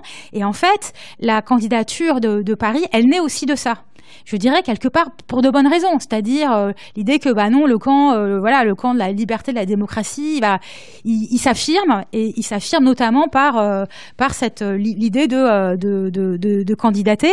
Et en fait, c'est sans doute un point de bascule pour pour la maire de Paris, Anne Hidalgo, puisque suite à ça, elle voit bien qu'il y a un truc qui se passe qui, qui est hyper fort autour de Paris. Derrière, il y a deuxième vague d'attentats terribles, voilà, Bataclan, Stade de France. Et donc, et c'est vrai que ce, ce moment-là, euh, enfin moi il me semble il est déterminant, il est déterminant pour euh, euh, du côté de la puissance publique, la, volonté de, de, défendre la France, mais je pense qu'il est déterminant aussi dans le fait que finalement personne ne s'est battu pour exiger un débat. Euh, une consultation, une votation citoyenne. Quand on y pense quand même à, les habitantes, à habitants de Paris viennent de, voter. Enfin, si elle et, ils le souhaitaient, euh, viennent, enfin, ont participé à une votation citoyenne sur la tarification du parking des SUV à Paris. Question intéressante. Et mais, pointu, pas, mais pointu. Mais pointu. Et il n'y a pas eu de votation citoyenne sur est-ce une bonne idée d'organiser les Jeux. C'est intéressant, je trouve, de comparer parce que ça dit, en fait, il y a eu un effet de sidération, je pense, démocratique et politique en 2015. Encore une fois, qu'on peut complètement comprendre. Enfin, moi, je suis pas là pour tout critiquer. On peut comprendre, mais, mais qui fait que, oh, bah du coup personne n'a trop discuté quoi. Personne n'a trop discuté euh, de ces jeux de leur opportunité de leur pertinence euh, et de de ces de leurs impacts sociaux de leur impact écologique en émissions carbone etc à bien des égards c'est un projet qui est complètement qui n'est plus à l'échelle du monde tel qu'il est aujourd'hui. Bon bref ben, le sécuritaire enfin là tout ce qu'on voit sur le déploiement euh, des caméras de vidéosurveillance des algorithmes de surveillance enfin toute, la machinerie euh, qui va avec les Jeux Olympiques, qui d'ailleurs accompagne toujours les Jeux Olympiques, parce que pareil, à chaque Jeux Olympiques, il y a une augmentation euh, du niveau euh, de surveillance, de caméras, etc. dans les dans les villes hautes. Donc c'est encore une fois c'est systémique et systématique. Et, bref, tout ça n'a pas été, voilà, il n'y a pas eu de discussion là-dessus. Et à mon avis, c'est un peu lié à ce moment de 2015. Et ce qui fait que Aujourd'hui, c'est très difficile de euh, contester les Jeux Olympiques, puisque la, contestation n'a pas, pas eu lieu en temps voulu, du fait de la, possibilité ou de la non-organisation de cette discussion. En fait, ça a eu, d'un point de vue strictement démocratique, ça a eu des effets euh, euh retard finalement, et, euh, et, ça a rendu derrière la critique en fait de ces jeux hyper difficiles parce qu'il n'y avait jamais l'espace pour le faire. Enfin, il me semble. Mm tu vas te transformer au fil de l'enquête en économiste hein, avec euh, un troisième chapitre intitulé Follow the Money. Euh, et euh, tu rappelles des choses terribles. Hein. tu parles de, la, de l'économie dysfonctionnelle des Jeux Olympiques. Et je ne te remercie pas puisque page 57, tu attaques une ville dans laquelle j'ai passé sept belles années et notamment sept beaux hivers, Montréal, en 1976, où tu rappelles que le, le budget a explosé de 720%. Ils ont mis 30 ans à rembourser. Oui. À finir de rembourser. J'ai calculé qu'en fait, quand je suis arrivé à Montréal, il venait de, il venait de rembourser. Ah ben voilà, t'es arrivé au bon moment. je suis arrivé au bon moment. Il n'y avait plus de dette. Euh, et bon, voilà. En, gros, euh, là, tu l'as dit euh, tout à l'heure, même la Cour des comptes, au bout de deux rapports, n'arrive pas à savoir où est le pognon, comment c'est dépensé, etc. Ce que l'on, ce que l'on sait, c'est que de toute façon, ça va déborder. Ça déborde. Alors, Montréal, c'est intéressant parce que, parce que, en fait, c'est le traumatisme des, c'est le traumatisme du, du CIO. Parce que vraiment, le CIO veut continuer à faire des Jeux Olympiques. Donc le CIO ne veut pas que se reproduise international le comité international olympique euh, pardon. à Lausanne en Suisse. C'est un euh, très très bel euh, beau, très beau bâtiment. Magnifique. Magnifique avec ses escaliers en forme d'anneau olympique et tout ça c'est voilà avec un très beau musée et puis tout à fait. et, puis et puis le lac et le lac c'est très beau c'est très, bien. voilà c'est magnifique. Et bon bref et donc c'est le traumatisme. Plus sérieusement Montréal c'est le traumatisme du CIO et c'est le traumatisme du monde olympique. Ce qui fait que après Montréal euh, enfin quelques années après, vont se passer les Jeux Olympiques. C'est quand même aussi Nadia Comaneci. Hein. C'est quand même. Euh, oui. Oui c'est aussi l'histoire. Tout à fait. mine de rien, c'est aussi l'histoire olympique. Tout à fait, tout à fait. Non, non, mais c'est des jeux dingues. c'est des jeux dingues. C'est des jeux dingues. Bon, c'est passionnant. Ce sujet est passionnant. En fait, en fait, ce sujet est passionnant. Mais ce que je voulais dire, c'est que en 1984, donc quelques années plus tard, les Jeux olympiques de Los Angeles. Et euh, en fait, c'est quoi le lien? C'est que euh, là, c'est l'anti-Montréal. Et, on est encore en fait dans ce modèle-là. C'est-à-dire 84, 1984 à Los Angeles s'invente le modèle des jeux d'aujourd'hui c'est-à-dire le privé à fond le privé, les sponsors, c'est-à-dire il faut pas que justement ça remette une ville au bord de la banqueroute, donc on lâche tout au privé. Donc c'est les jeux de Coca-Cola, à l'époque c'est Kodak, bon, y compris des marques qui ont disparu aujourd'hui, mais mais en fait c'est là où on bascule en fait dans un régime hyper, hyper privatisé euh, euh, et, euh, et qui fait et qui nous amène. C'est ce que tu appelles les Jeux Olympiques à la fois reflet du néo-libéralisme et, et, son accélérateur. Et accélérateur. Et, et accélérateur. Et, et ce qui fait qu'on arrive aujourd'hui au discours de Paris 2024, euh, qui a été le slogan qui a emporté euh, l'adhésion euh, des, élus et décideurs quand, on a, quand la France a candidaté en 2015, à savoir les jeux financent les jeux. Quand on dit les jeux financent les jeux, ça veut dire ça en fait. C'est le modèle de Los Angeles 1984. Ça veut dire ne vous inquiétez pas, contribuable, ça ne va rien vous coûter. Bon, en fait, si ça va quand même coûter. Et d'ailleurs, dans le cadre de, de, contrats, mais enfin, contrat euh, d'accord en fait assez léonin, puisque le grand maître d'œuvre de tout ça, euh, c'est que reste quand même le CIO, donc le Comité international olympique, qui impose un cahier des charges hyper contraignant aux villes accueillant les Jeux, et notamment le fait que si jamais il y a des bénéfices à l'issue des Jeux, je sais pas, je sais pas si ça s'est déjà produit, mm. mais en tout cas, si jamais il y a des bénéfices, c'est pour eux.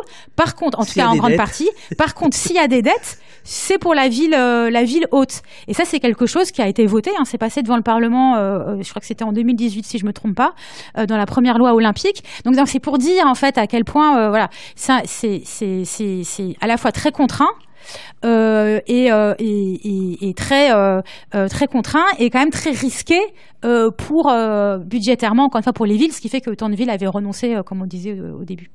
Et on parlait à l'instant du, rapport de la Cour des comptes, des deux rapports publiés l'année dernière, en 2023, notamment celui de juillet, à un an donc des Jeux, hein, de juillet 2023. La Cour des comptes se disait ne pas être en mesure à ce stade sans jeu de mots, d'évaluer le coût global des jeux, ni son impact final sur les finances publiques. C'est quand même sidérant. Parce que si eux, ils n'y arrivent pas, autant vous dire que nous non plus. Et euh, ouais, ouais, c'est sidérant. Et en fait, c'est très intéressant de, parce que, le, en fait, moi, je conseille à tout le monde, enfin, aux personnes qui ont un peu le temps de lire ces rapports de la Cour des comptes. Oh non, ça, alors ça, non, ça, c'est de l'humour médiapartien. Euh, non, mais ça, ça fait rire que vous. c'est ça. C'est là que tu vois qu'on est quand même un peu. vous êtes complètement. Un peu, un peu non, non, non, non, mais t'as raison, la Cour des comptes, par exemple, sur la police, bah oui. la Cour des comptes mm. raconte des choses. C'est une des institutions les plus critiques bah oui. de, de, la police, parce qu'en gros, c'est follow the money. C'est eh ben oui. Euh, si, bah, mm. bref, vas-y. Ouais, ouais, ouais. Non, mais, non, mais tout, donc ça décrit en fait que ça décrit. Ils essaient, ils essaient de factualiser quoi, le plus possible. Ils rentrent dans les chiffres et donc ils expliquent pourquoi est-ce qu'ils, pourquoi est-ce qu'ils arrivent à cette conclusion. Ben c'est que euh, euh, euh, bon déjà c'est difficile. Bon c'est un peu technique. Enfin c'est pas très intéressant, mais juste pour dire la, manière dont les comptes sont tenus est pas claire. Donc à des moments ils prennent l'inflation, à des moments ils prennent pas l'inflation. Les périmètres des dépenses changent. donc ils, ils ont du mal à additionner d'une année à l'autre les dépenses. Il y a euh, de manière plus importante euh, euh, le fait que toutes les dépenses qui vont être engagées par l'État, la puissance publique, ne sont, ne sont pas décomptées, ne sont pas comptabilisées dans les dépenses des Jeux olympiques. Par exemple, les dépenses de sécurité. Par exemple, les traitements des cheminots qui vont conduire les métros et les bus et les RER e pendant les Jeux olympiques. Or, on sait que le bon fonctionnement des transports va être déterminant euh, dans le bon déroulé euh, des Jeux. Et quand on voit tout ce qui est dit depuis six mois, par, que ce soit par l'ancien ministre des Transports Clément Beaune, euh, qui a dit que ça allait être hardcore les conditions de circulation. Donc ça va être hardcore les conditions de circulation dans Paris. Jean Castex, hyper intéressant, Jean Castex, actuel président de la, de la RATP, ancien premier ministre. Là, je pense que même les. Oui, objectivement, c'est en lisant ton bouquin, j'ai compris. Bah, moi, je croyais que c'était. Et ancien Dijop. Je, pensais que c'était une voie de garage et tout, et en fait. non, Euh, non, non. C'est capital. C'est capital. C'est capital parce que lui, c'est l'ancien monsieur Gillot euh, du gouvernement. Ensuite, il est devenu Premier ministre. Et ensuite, il a été envoyé mais en soldat Gillot à la tête de la RATP pour essayer de euh, sauver au maximum le, le soldat transport, transport public. Puisque une des particularités de Paris 2024, c'est là où, encore une fois, on est dans la complexité des trucs, mais bon, c'est ça qui est intéressant aussi. J'espère que les gens sont pas saumulés. Non, pas du tout, mais, il y a de plus en plus de monde, donc euh, c'est bon, c'est bon, les gens rappliquent. tiens, tiens euh, regarde, il y a, y a la, dingue, la, dingue là de Mediapart qui, qui, qui, rigole avec des cours des comptes, euh, c'est marrant. voilà, mais mais bon, bref, une des particularités de Paris, c'est que 2024, c'est que donc il y a eu peu de construction, d'aménagement, oui. parce que ça c'est aussi un des enseignements du monde olympique. Oh, il faut plus faire les éléphants blancs. Donc eux aussi sont traumatisés par les images euh, des euh, équipements sportifs d'Athènes, les grandes piscines abandonnées, Sarajevo. Enfin, vous voyez tous les gens qui font de l'urbex pour se balader dans les ruines olympiques. Ça, c'est le traumatisme du CIO. Donc ils veulent surtout plus ça du tout. Ils veulent que des trucs. On construit le moins possible et le plus possible près des gens. Bah, la contrepartie de ça, c'est que ça se passe dans la ville. Et donc, ça se passe dans la ville, et donc, le problème de risque de congestion euh, des transports parce qu'il y a quand même beaucoup de monde qui va venir, enfin on imagine, à Paris pour les Jeux, même si c'est au mois d'août. Enfin, au mois de juillet, août, quand il y a moins de Parisiens, euh, Parisiennes, bah, quand même là, en fait, aujourd'hui, il n'y a toujours pas la certitude qu'ils vont réussir à transporter tout le monde. Et d'où le fait que dans les hypothèses de plan de circulation, à un moment, ils ont même envisagé une forme de confinement, alors pas en demandant aux gens de rester chez eux, mais en gros, euh, imaginez de réserver le, le métro, euh, enfin la RATP, les bus, le métro et RER aux, aux spectateurs des jeux. Donc là, il y a quand même un certain nombre de gens qui ont dit là c'est un peu extrême, mais c'est pour dire en fait. C'est un peu hardcore comme dirait Clément Beaune. l'autre, ouais. Mais euh, non, mais c'est pour dire. Avec des prix, avec des tarifs. Bon, et l'augmentation du prix du du, du, du pass Navigo, enfin du ticket de métro là annoncé par plus annoncé, annoncé par par Valérie Pécresse. Bon, bref, j'ai perdu le fil de ma pensée, je suis désolée. Euh, j'ai oublié la question à laquelle je répondais. Euh, les transports. Les, les, transports, on parlait de, de, de, Jean Castex. Oui. Euh, de non, non, mais je pense la que tu. As... bah voilà. Bah non, non, non, je, non, non, je pense que tu as fait la le. La phrase meurt de sa belle mort. Non, non, je, je, je pense que tu, tu, as, tu, as, tu as fait le tour. Mais alors, justement, à propos de, de Los Angeles, 1984, mm. du, du, libéralisme et euh, de la privatisation finalement des Jeux Olympiques, euh, il y a un exemple que tu, que tu cites qui est extrêmement intéressant, qui s'appelle l'Adidas Arena. Oui. Euh, Port de la Chapelle. Port de la Chapelle, donc dans le nord de, Paris, qui euh, a coûté, je te cite, beaucoup d'argent public, financé à la fois par la municipalité, donc la ville de Paris, et la Solidéo, dont on parle depuis tout à l'heure, 127 millions d'euros au total, presque le double à lui tout seul du budget annuel du sport à Paris, 72 millions d'euros euh, en 2023. Alors, euh, il y a une histoire parce qu'au départ, ça ne devait pas s'appeler comme ça. Ça devait s'appeler Alice Milia, euh, militante du sport féminin du mm. début du siècle, concurrente de euh, euh, Coubertin. Là, là, je fais non pas mon Wikipédia, mais je, tu, tu te régales à nous raconter cette histoire et je trouve ça vaut le mm. coup parce que c'est aussi la deuxième partie de ton bouquin qui est de dire un autre olympisme aurait, aurait pu être possible. Alors, qui est cette dame? Qui va avoir son nom pour le, sur le parvis, si je t'ai bien lu, euh, mais pas le stade, parce que le stade, bah, c'est Adidas. Ben voilà. Et en fait, euh, c'est chimiquement, enfin, c'est une espèce d'histoire chimiquement pure, quoi, de, de résumé de l'esprit euh, olympique. C'est qu'on nous dit, enfin, ce qui est mis en avant par les organisateurs des Jeux, c'est de dire, ah, ce qui est formidable avec les Jeux olympiques, c'est que ça crée une culture sportive, ça met les gens au sport, ça lutte contre les inégalités de genre, parce qu'on met en valeur le sport féminin, euh, on veut mettre en, valeur euh, le sport paralympique. Donc je veux dire, on a plein de très bonnes intentions euh, qui sont proférées et enfin tant mieux quoi, qui est ce qui est ce discours. Mais dès qu'on commence à regarder un peu comment ça se passe, les choses se compliquent. Et cette histoire de, Adidas Arena Port de la Chapelle le résume quelque part dans le sens où donc c'est le seul équipement sportif construit pour les Jeux à Paris. Donc il a une certaine importance, on va dire euh, symboliquement. Comme tu viens de dire, il coûte quand même beaucoup d'argent.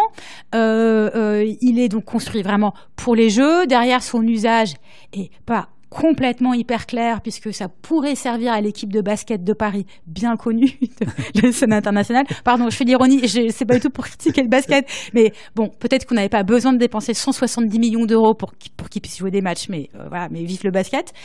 Euh, et, euh, et, en fait, euh, ce qui s'est passé, c'est que au sein du Conseil de Paris, donc un peu le Parlement de la ville de Paris, avait été émis le vœu, enfin avait été des élus avaient demandé à ce que ce donc cet équipement, donc qui va être filmé par toutes les caméras du monde entier, donc très médiatisé, parce que va passer, vont s'y passer des épreuves des Jeux Olympiques de 2024, avait été demandé que de ce fait, il soit intitulé, il porte le nom d'une d'une femme importante pour le pour le sport, et donc le nom d'Alice Mia était sorti car c'est à la fois à la fois une grande athlète, une grande sportive. Alors elle était multisport. Euh, je crois pas qu'elle ait particulièrement euh, euh, euh excellé dans une discipline euh, spécifique, si j'ai bien compris. et mais elle avait la particularité, surtout cette athlète de très tôt, le début du XXe siècle, avoir voulu inciter les femmes à faire du sport, donc créer des compétitions pour les femmes, euh, euh, euh, encourager des formes d'éducation populaire pour les femmes. Enfin, elle avait donc une vision féministe, on dirait aujourd'hui, vraiment de. Moi, je la découvre dans ton livre. Elle, est très moderne. Mettre, voilà, une femme, femme moderne, etc. Donc, elle était hyper 2024. C'est vraiment la femme féministe, le sport. C'est hyper, hyper 2024, hyper Paris 2024. Enfin, quelque part même, ça aurait été un symbole euh, magnifique, euh, euh, etc. Et en fait, donc des élus de Paris avaient demandé à ce que donc cet équipement porte son nom, mais et ça avait été accepté comme l'hypothèse en avait été acceptée, sauf que un an après, nouveau vote au Conseil de Paris, et là, qu'est-ce qu'on découvre? C'est que, bah, malgré tout l'argent public quand même voté pour ce pour cet équipement, comme pour tous les équipements, euh, il suffit pas d'avoir de l'argent pour la construction, il faut aussi de l'argent pour le fonctionnement. Euh, parce qu'en fait ces énormes édifices euh, bah, coûtent beaucoup d'argent à faire fonctionner. Et donc euh, un accord avait été signé avec Adidas. Donc Adidas la, très célèbre marque de sport qui est un sponsor historique des Jeux Olympiques. Bah, évidemment un équipementier sportif c'est parfait pour eux c'est génial c'est une super vitrine les Jeux Olympiques. Et donc bref Adidas a contribué a, proposé de contribuer au financement y compris après les Jeux. Et ça c'est un truc que les villes aiment beaucoup parce que justement c'est une manière de se protéger du risque, de ce fameux risque de déficit, oui, le syndrome Montréal. Adidas, va payer une redevance, c'est ça C'est ça, c'est exactement. C'est un système de redevance.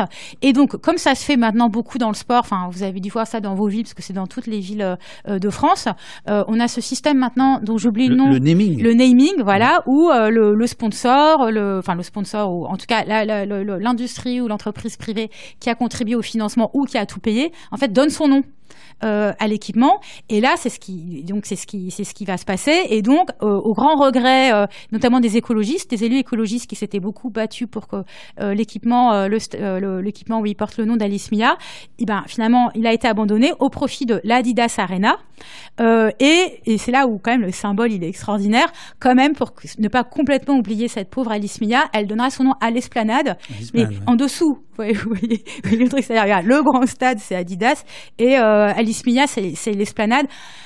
au-delà, enfin voilà. Oui, oui, bah, bien sûr, il n'y a, pas à commenter, les, choses sont claires. Si, est-ce que je t'ai bien lu? Est-ce que j'ai bien compris? En fait, euh, l'aubaine pour Adidas, c'est que Adidas euh, avait été pas, pas, pas écarté, mais n'apparaissait pas comme les grands sponsors. Oui. Et donc ça, c'est une façon euh, de dire à Adidas, qui est quand même l'équipementier pour parler comme Pascal Pro, l'équipementier historique justement depuis la privatisation des, des jeux. En fait, il y a, y, a, y a, un truc euh, genre, oula, la boulette, on les avait oubliés, vite, on va leur donner un truc qui a de la gueule, euh, qui va être euh, largement filmé et, qui va s'appeler Adidas, Adidas. C'est ça, en fait, le truc. Oui, alors moi. côté l'autre consolation. Un oui, alors moi, c'est mon interprétation. Là, je suis pas dans le secret des dieux, je sais pas, voilà, j'ai pas suivi le truc. juste, j'ai constaté que Adidas était un sponsor historique, que là, il était pas, il ne figurait pas dans la liste des sponsors officiels, qui est une liste qui est, qui est décidée par le CIO. D'ailleurs, euh, en, toute opacité, il faut, bien le dire. Et, euh, donc, euh, là, on peut que constater qu'ils ils, reviennent dans le jeu par ce biais-là, mais voilà, c'est mon interprétation. Tu, parles beaucoup dans ton livre d'opacité, de, la difficulté pour toi, journaliste d'investigation à Mediapart, d'avoir des informations. Alors, le privé, il a le droit de se taire. Hein, euh, il a le droit d'opposer le droit des affaires et, et, il se débrouille justement pour que ce droit des affaires soit totalement renforcé. Enfin, c'est un vrai, un véritable enjeu euh, démocratique. Là où c'est plus difficile en tant que lecteur de, de comprendre, c'est quand le, le public, l'argent le, le, public, euh, t'oppose finalement les mêmes choses. Ah ben non, là on ne peut pas vous dire, il euh, y, a, y, a y, a, y, a, un secret à, à conserver, etc. Qu'est-ce que tu réponds à ça, toi? Et les élus? Et les élus, Moi, j'ai, moi, j'ai, c'est aussi ça m'a, ça m'a quand même beaucoup, euh, beaucoup frappé euh, dans le cadre de cette enquête, c'est que les élus, euh, donc moi j'ai beaucoup, comme vous, vous, devez le comprendre, beaucoup travaillé sur la Seine-Saint-Denis, qui est pas, le seul endroit, mais enfin c'est, c'est l'objet, euh, pas le seul endroit où se passent les jeux, mais c'est vraiment celui, c'est là où il y a le plus d'aménagement, donc c'est pourquoi. C'est là où il y a le, village olympique. Voilà, le village des médias. Le village des médias. et 25 000, tu écris 25 000 journalistes attendus. Oui, c'est énorme. C'est, on n'a jamais vu enfin, l'équivalent. Journaliste, c'est un bien grand mot. Mais bon, pardon, excusez-moi. oui, oui, non, c'est énorme. C'est énorme. Euh, journalistes et, leur, et, leur, et, leurs équipes euh, médiatiques. Ouais. Mais 25 000, enfin, c'est une ville, quoi. C'est, tout à fait. C'est gigantesque. Euh, en tout cas, c'est les chiffres qui sont attendus, euh, qui sont qui sont donnés par le le, le, le COJO. donc, et, village donc, olympique, le village médiatique. Voilà. Enfin, des médias, ouais. en Seine-Saint-Denis. En Seine-Saint-Denis. Ouais, donc la, la, piscine, le centre aquatique olympique. Euh, euh, ça, c'est pour les constructions. Oui. Euh, l'échangeur Playel dont on parlera peut-être tout ah à oui, l'heure. Donc bref, non mais ce que je voulais dire c'est que donc moi je me suis beaucoup concentrée sur la Seine-Saint-Denis. Or qu'est-ce qu'on qu'est-ce observe hein, depuis euh, l'annonce de, de, ces jeux, c'est que les élus de Seine-Saint-Denis qui sont euh, majoritairement de gauche sont euh, complètement en faveur de ces Jeux olympiques c'est-à-dire l'accompagnent, enfin euh, dans leur discours, euh, le soutiennent, euh, etc. Et donc l'expérience que j'ai faite. Alors quand, quand, on dit de gauche, faut être précis. Il y a, y a l'actuel maire oui. socialiste, bon, mais il y a aussi des historiques de la banlieue rouge. Je pense oui. à Patrick Braouzet que tu cites. bon voilà, il y a des gens qui viennent vraiment de la gauche, quoi. Oui, voilà, oui, oui. Hein, euh, on est bien d'accord. Tout à fait, tout à fait. Même si maintenant des villes de Seine-Saint-Denis passent à droite, notamment à Aubervilliers, qui maintenant est voilà. une maire UDI. Oui. Et euh, mais c'est une maire communiste qui avait lancé cette histoire de solarium, dont je parlais au début. Oui, oui, bon, oui. Bref, ce que je veux dire, c'est que moi, ça m'a quand même un peu étonné, pour être honnête, euh, de, constater la difficulté que j'avais, y compris à leur, à leur, à leur, à échanger avec eux, avec ces élus. J'ai vraiment senti euh, bah, un refus en fait euh, de répondre euh, aux questions et je ne sais pas complètement comment interpréter entre on n'a pas voilà entre on n'a pas besoin de parler aux journalistes des journalistes je sais pas minoritaires qui, nous embêtent alors que c'est un tel grand spectacle. Et quelle est la part de ça un peu mépris, de mépris? Et quelle est la part de un peu gêne? Euh, donc je ne peux que faire des suppositions. Donc moi j'imagine c'est un peu les deux. Euh, mais euh, mais toujours est-il que euh, très difficile, très difficile de leur demander des comptes. Euh, voilà, très difficile. Euh, j'ai eu très peu de retours. Difficile, euh, dif difficile de d'avoir des échanges avec les maires sur sur ce sujet, alors qu'ils sont en première ligne, qui sont en première ligne. Enfin, c'est-à-dire, voilà, ils, ont-ils bien défendu leurs habitants? Moi, je considère que non, parce que derrière ces villes, elles vont avoir beaucoup de dépenses. si on est juste sur l'aspect budgétaire, et je reviens pas sur ce qu'on disait au début sur les personnes délogées, mais sur l'aspect strictement budgétaire, ça va coûter en fait à ces collectivités. Ça leur coûte déjà aujourd'hui. Ça va leur coûter en fait euh, derrière parce que. Mais les... parce que par exemple, je, je vois la Béline euh, qui dit c'est la gauche qui vire à droite. Mm. et, et est-ce que c'est ça ou est-ce que tu penses que certains ont cru sincèrement, on va dire, à l'idée que d'amener les jeux en Seine-Saint-Denis, c'était une démarche populaire, que c'était une façon de désenclaver oui. ce, ce, département le plus pauvre, et puis que finalement le, la réelle politique a pris ses droits, ou, ou est-ce que tu penses que non, il y a un, double jeu euh... Je ne sais pas s'il y a un double jeu, mais en tout cas, je pense qu'il y a un mélange de vieux discours, euh, développementistes, on va développer la Seine-Saint-Denis. C'est l'occasion de développer la Seine-Saint-Denis. Et là, c'est notamment le discours qui a été beaucoup porté par un homme très important pour la Seine-Saint-Denis, qui est Patrick Braouezec, aujourd'hui retraité, euh, mais qui a été maire de Saint-Denis pendant longtemps, euh, président de euh, Pleine Commune, qui est la communauté d'agglomération de cette partie du 93, et surtout qui a été le, grand défenseur du Stade de France alors ça nous remonte un peu en arrière, mais 1998, Coupe du Monde de foot, victoire de la France, vous vous en souvenez peut-être. Mes enfants s'en souviennent en tout cas. Euh, et, euh, et, et, Stade de France. Et à l'époque, le Stade de France est construit à Saint-Denis avec l'idée de on va développer cette partie du 93. Et, et, en réalité, ce qui se passe aujourd'hui avec euh, Paris 2024, c'est que dans leur idée, c'est la suite de cette histoire. Et d'ailleurs, c'est une image qui est utilisée à un moment par Patrick Brauzek qui dit c'est le deuxième étage de la fusée. Donc a l'idée d'on va faire décoller un qui à la fois, je pense qu'ils y croient, en partie.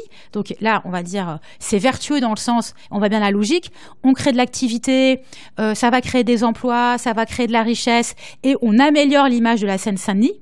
Donc on déghettoise la Seine-Saint-Denis en y organisant l'événement le plus populaire du monde. Ça, je pense qu'une partie de ces élus y croient, ou en tout cas ont, envie d'y croire. Mais derrière, pour moi, il y a autre, il me semble, hein, autre chose. Là, c'est plus c'est mon analyse. Euh, j'ai pas, euh, enfin, ça c'est moi qui l'analyse comme ça. Euh, le, fait que en réalité, je pense que ce qui se passe, c'est que, et qui est plus triste, c'est que c'est le seul discours qu'ils ont à porter sur ce territoire. C'est-à-dire que euh, euh, finalement, à part dire on fait du développement avec beaucoup d'argent privé, de manière comme ça très verticale, où on va décider pour les habitants ce qui est bien pour eux, au lieu de faire une grande consultation, demander aux gens mais de quoi vous avez besoin, de quoi vous avez envie, à quoi ressemblerait la ville de vos rêves, enfin quelque chose qui serait à la fois plus démocratique, plus proche de la justice sociale, de la justice environnementale, plus participatif, enfin je sais pas, plus moderne d'une certaine manière. Au lieu de faire ça, en fait, on fait un truc à l'ancienne, mais on fait un truc à l'ancienne à la fois il y a l'opportunité des jeux, mais je pense que c'est révélateur aussi du fait que euh, n'y a pas tellement d'autres discours pour ce personnel politique euh, dans leur euh, dans leur cœur et dans leur esprit porter sur la Seine-Saint-Denis. Et là, il y a quelque chose qui, moi, je trouvais vraiment à interroger quand on, a en mémoire que c'est quand même là que se sont passées des émeutes euh, quand même assez dures euh, à l'été dernier, suite à la mort du jeune Naël, tué par la police, que c'est un département hyper jeune, avec beaucoup de difficultés, évidemment, beaucoup d'inégalités, beaucoup de violence, beaucoup d'injustice, mais aussi beaucoup de créativité, beaucoup de volonté. Enfin, c'est, un endroit effervescent euh, qui est absolument euh, incroyable, quoi, qui est très riche aussi euh, de cette énergie humaine, culturelle, etc. Et mais en fait, ça, ce qu'on, ça se voit sur plein de sujets, cette énergie, cette effervescence, voilà, humaine, elle, elle, elle n'est pas prise en compte, pas écoutée, pas répercutée euh, par ce personnel politique et donc on continue à plaquer un vieux modèle en fait de développement. Je pense que là il y a un truc qui se joue euh, sur la Seine-Saint-Denis avec Paris 2024 qui en fait se joue par ailleurs en France dans un rapport entre institutions et population, euh, démocratie euh, sécuritaire versus euh, sécuritaire, et qui est inquiétant parce que parce que c'est il y a un côté un peu verrou quoi, un peu posé sur une sur une société et et que moi je sais pas en fait, je je me permettrai pas de dire, j'ai aucune idée si de dire de savoir si les habitants du département sont contents que les jeux arrivent. Bon, moi j'observe juste, je vois pas, euh, voilà, c'est pas manifeste quoi, euh, euh, voilà, c'est pas manifeste dans la rue. J'ai, j'entends personne me dire ah j'ai hâte que ça arrive. J'entends plutôt oh là ça va être l'horreur, ah, ça va être l'enfer. Puis on n'a pas de billets, puis nanana, puis comment on va faire. Mais bon, peut-être que, enfin voilà, je me permettrai pas de, de dire ce qui se trouve dans le, de, quels sont les désirs et attentes des habitantes et habitants. Par contre, ce qui est clair, c'est que ça aurait pu se passer autrement et que la manière dont ça se passe, en fait, répète une vieille façon de faire de, la politique. et ça, c'est sans doute regrettable. À un moment donné, tu parles de, de raison d'État euh, et de conquête euh, lucrative, mais je pense que tu, viens un peu de, l'exprimer. Euh, il y a un point qui m'a un peu étonné dans, ton bouquin, euh, c'est que moi, je m'attendais à ce que tu sois euh, plus dur sur l'aspect environnemental. Or, c'est surtout, je trouve, sur l'aspect social. Oui. On va venir sur l'échangeur tout à l'heure et, et, ce qui se passe avec l'école de Anatole France de, de Pleyel, parce que c'est un cas d'école, sans mauvais jeu de mots, euh, intéressant, euh, sur le social, sur le, sur le pognon, euh, sur l'économique, mais euh, sur l'écologie, euh, tu sembles donner plutôt des, des gages en disant qu'il y a plutôt des efforts qui ont été fournis. Oui, alors... Bah, Toi, la zadiste non, alors je n'ai pas dit mon dernier mot. Ah, bien. ah, il y a un deuxième livre qui non, est prévu. Non, non, pas forcément dans un livre, mais euh, non, mais c'est qu'en fait, euh, euh, c'est vrai que à titre personnel, euh, moi, évidemment que j'ai, j'ai, enfin, je vais dire, je, euh, pour moi, ces jeux, enfin, c'est ce que j'essaie d'expliquer un peu dans, dans, dans un dernier chapitre. Il y a un côté attentat à la sobriété. Du par leur taille, leur gigantisme, qui, qui, qui fait que même s'ils font plein d'efforts, et ils font des efforts. En fait, j'ai essayé d'être, comment dire, d'être le plus, la plus juste possible euh, par rapport à ce qui est mis en œuvre euh, par les JO. Alors peut-être que je suis pas assez critique et euh, tout à fait possible, mais j'essaie d'être la plus juste possible parce que euh, parce que euh, voilà, c'est enfin par je sais pas honnêteté intellectuelle d'une certaine manière. Et puis j'essaie de les écouter, d'écouter ce qu'ils disaient. Donc il y a une directrice de l'excellence environnementale que j'avais rencontrée l'année dernière, je crois, et qui m'avait expliqué. Et je pense c'était sincère tous les efforts mis pour baisser au maximum le bilan carbone des jeux. Donc le, le, fait d'avoir euh, demandé que euh, beaucoup de repas soient végétariens, un investissement qui a été fait dans des générateurs pour le Stade de France qui soit alimenté aux énergies renouvelables et non plus au fuel. Bon, je prends quelques exemples comme ça. Le fait que les jeux se passent dans Paris, que les spectateurs au maximum ils vont prendre les transports en commun, avec les problèmes que ça entraîne, qu'on a évoqué tout à l'heure. Mais donc, donc ce que je veux dire, c'est que c'est pas, voilà, on n'est plus en 1984. De fait, ils veulent l'organiser différemment. Et que par ailleurs, ce qui a été détruit, bon, voilà, je reviens pas sur les jardins ouvriers. Moi, je trouve que c'est désastreux. C'est 4000 mètres carrés, c'est pas énorme. Euh, ils construisent sur euh, le parc de la Courneuve. Euh, c'est très problématique parce que ça, ça, ça va euh, amener à, enfin, ça artificialise un, un, endroit qui devrait plutôt être enfin, revégétalisé plutôt que artificialisé. Mais c'est, pas des, des, des, espaces gigantesques. Donc, en fait, ce que je trouve intéressant, c'est qu'il y a quand même un maximum d'efforts faits de leur côté de ce point de vue-là. Euh, mais, mais pour autant, en fait, euh, quand on, enfin, c'est pas là que le problème principal se loge.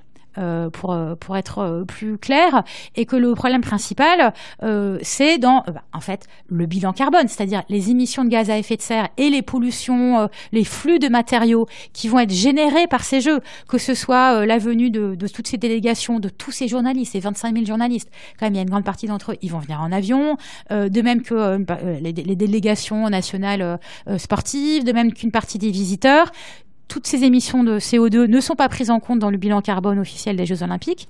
Et, euh, donc ça, il va falloir le calculer.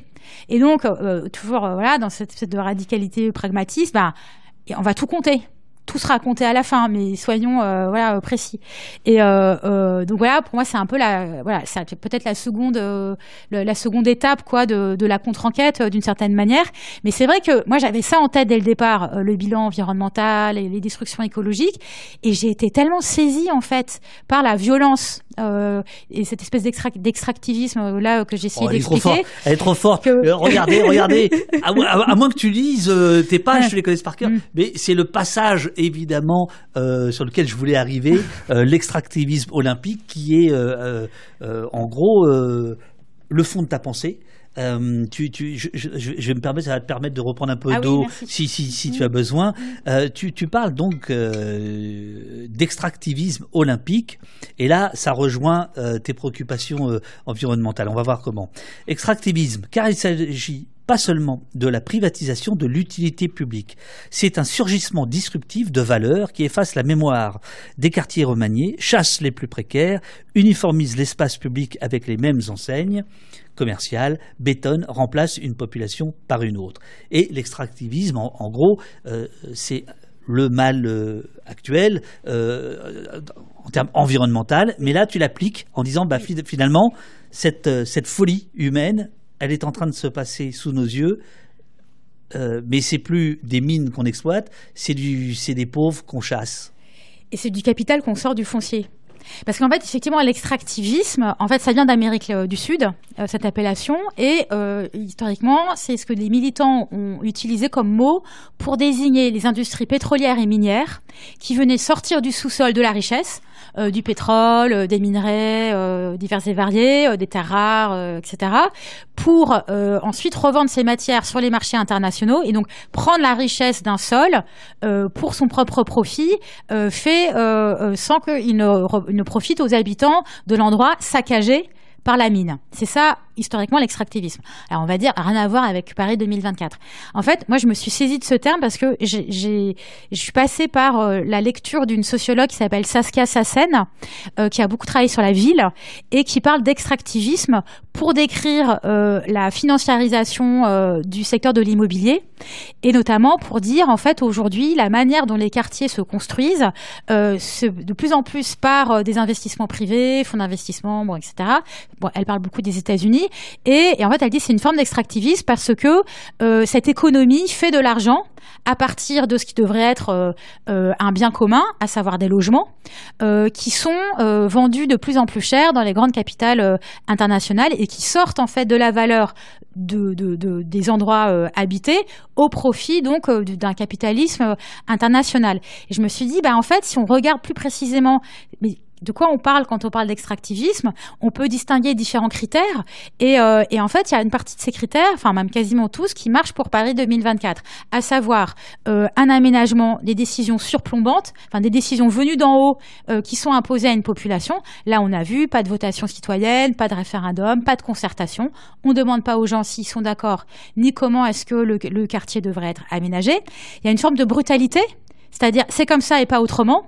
Donc, euh, les contre-propositions des, euh, des opposants ou même juste des collectifs d'habitants euh, sont balayées d'un revers de la main. les manifestations sont réprimées, voilà.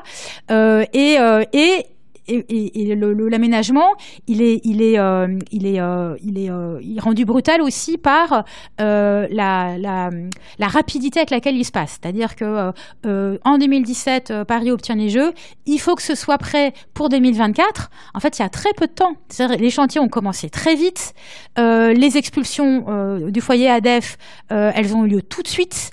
tout va très vite, et donc c'est un temps en fait qui prend de court la société civile parce que c'est hyper difficile difficile de comprendre comment ça fonctionne les JO, le temps de comprendre Solidéo, Cojo, mais qui décide, le rôle des préfectures, euh, euh, qui est l'aménageur qui a remporté tel lot, euh, quel promoteur immobilier, le temps de comprendre, bah, c'est déjà fait. Les chantiers sont déjà, sont déjà en train de se faire, donc là, il y a une forme de brutalité.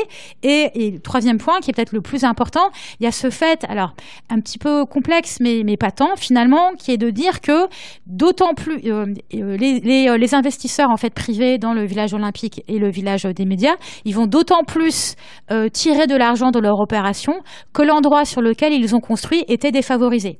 Euh, parce que bah, le foncier, c'est pas très compliqué en fait, le foncier coûte pas cher.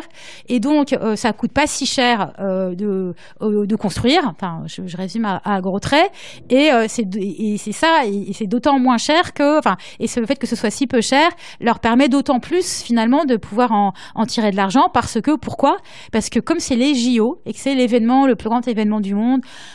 le plus médiatique et pour certains, euh, certaines le plus prestigieux, ça crée en soi une valeur en fait.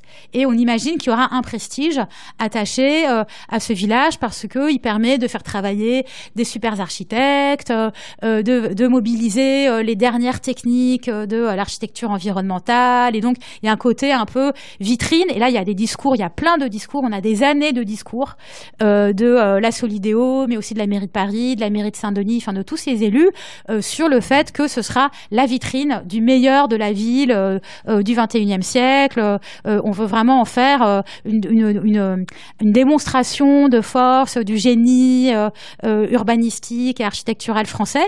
Donc tout ça, évidemment, rajoute de la valeur. Ça veut dire que les personnes qui vont acheter un appartement, pas seulement elles vont acheter un appartement à proximité de Paris, mais ce sera un appartement qui arrivera enrichi euh, de, toutes ces attentes et de tout ce discours. Et donc, il y a toute cette valeur qui est extraite de ce foncier et, euh, et qui, euh, in fine, va profiter donc à d'autres que les habitants, puisque très peu de ces habitants compte tenu de leur niveau de vie.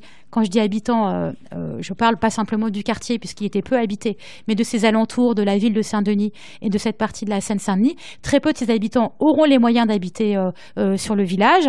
et le fait que, ce, que ces appartements existent vont faire monter, en tout cas au moins à court terme, en tout cas c'est déjà le cas, le prix de l'immobilier, donc le rendre, rendre les logements encore plus inaccessibles pour des gens qui ont déjà du mal à, avoir accès à un logement. Il y a énormément de personnes sur les listes d'attente des logements sociaux en, Seine-Saint-Denis. Il n'y a que 30% de logements sociaux sur le village des athlètes. Alors on dit, bah oui, c'est un ratio, semble tout assez classique, ce qui n'est pas faux, mais ça aussi, ça interroge. C'est se dire, il y a 2 milliards d'euros dépensés euh, pour construire des habitations pour 6 000 personnes, sachant que c'est euh, à peine moins que euh, tout ce que l'ANRU, l'agence de rénovation urbaine, dépense dans tout le 93 dans pour la rénovation urbaine. Alors en argent public, c'est pas le même argent, mais juste en, comparaison de montant, on a 2 milliards d'euros d'argent privée pour 6 000 habitants du village olympique. C'est quasiment autant que euh, euh, les 2 milliards 300 millions d'euros que l'Agence de rénovation urbaine euh, dépense pour la rénovation des quartiers populaires de Seine-Saint-Denis où vivent 600 000 personnes. Enfin, je veux dire, il y, a quand même une inégalité, une injustice, on l'appelle comme on veut. Moi, je dis extractivisme, mais, on peut l'appeler comme on veut, qui, qui, est, qui, est, flagrante, c'est-à-dire un, un, un, décalage quoi de traitement. On a d'un coup un flux de capital qui se déverse sur un territoire déshérités et qui profitent majoritairement à des personnes qui n'y habitent pas. Et c'est ça, moi, que j'ai essayé de décrire par ce mot d'extractivisme. il est euh, une heure du matin cette nuit, euh, il me restait un chapitre et euh, alors là, un retour en arrière parce qu'en fait, on va parler d'une école, tu vas parler d'une école, il se trouve que mes enfants, mes deux grands, petits, était dans cette école, l'école Anatole France, à Carrefour Playel. Euh, et donc, ça m'a fait un choc euh, d'apprendre ce que tu vas nous, nous raconter. Alors d'abord, il faut, il faut euh, parce que c'est pas pour rien que tu le, tu le mets en, en, exemple à la fin c'est le chapitre consacré à l'héritage négatif. Alors il y a une société qui fabrique des purificateurs d'air et qui se réjouit dans un communiqué euh, que, euh, au-delà de fournir des ouvrages pour les Jeux de Paris, euh, l'organisation s'est aussi donnée comme priorité de protéger les athlètes de la pollution de l'air. D'autant plus que le village des athlètes est construit en bordure d'une autoroute. Et voilà que tu nous racontes, page 124, qu'à quelques centaines de mètres de ce village des athlètes, une école voit elle aussi son environnement direct transformé par les travaux olympiques. Une double voie d'accès à l'autoroute a été construite à quelques mètres de son bâtiment.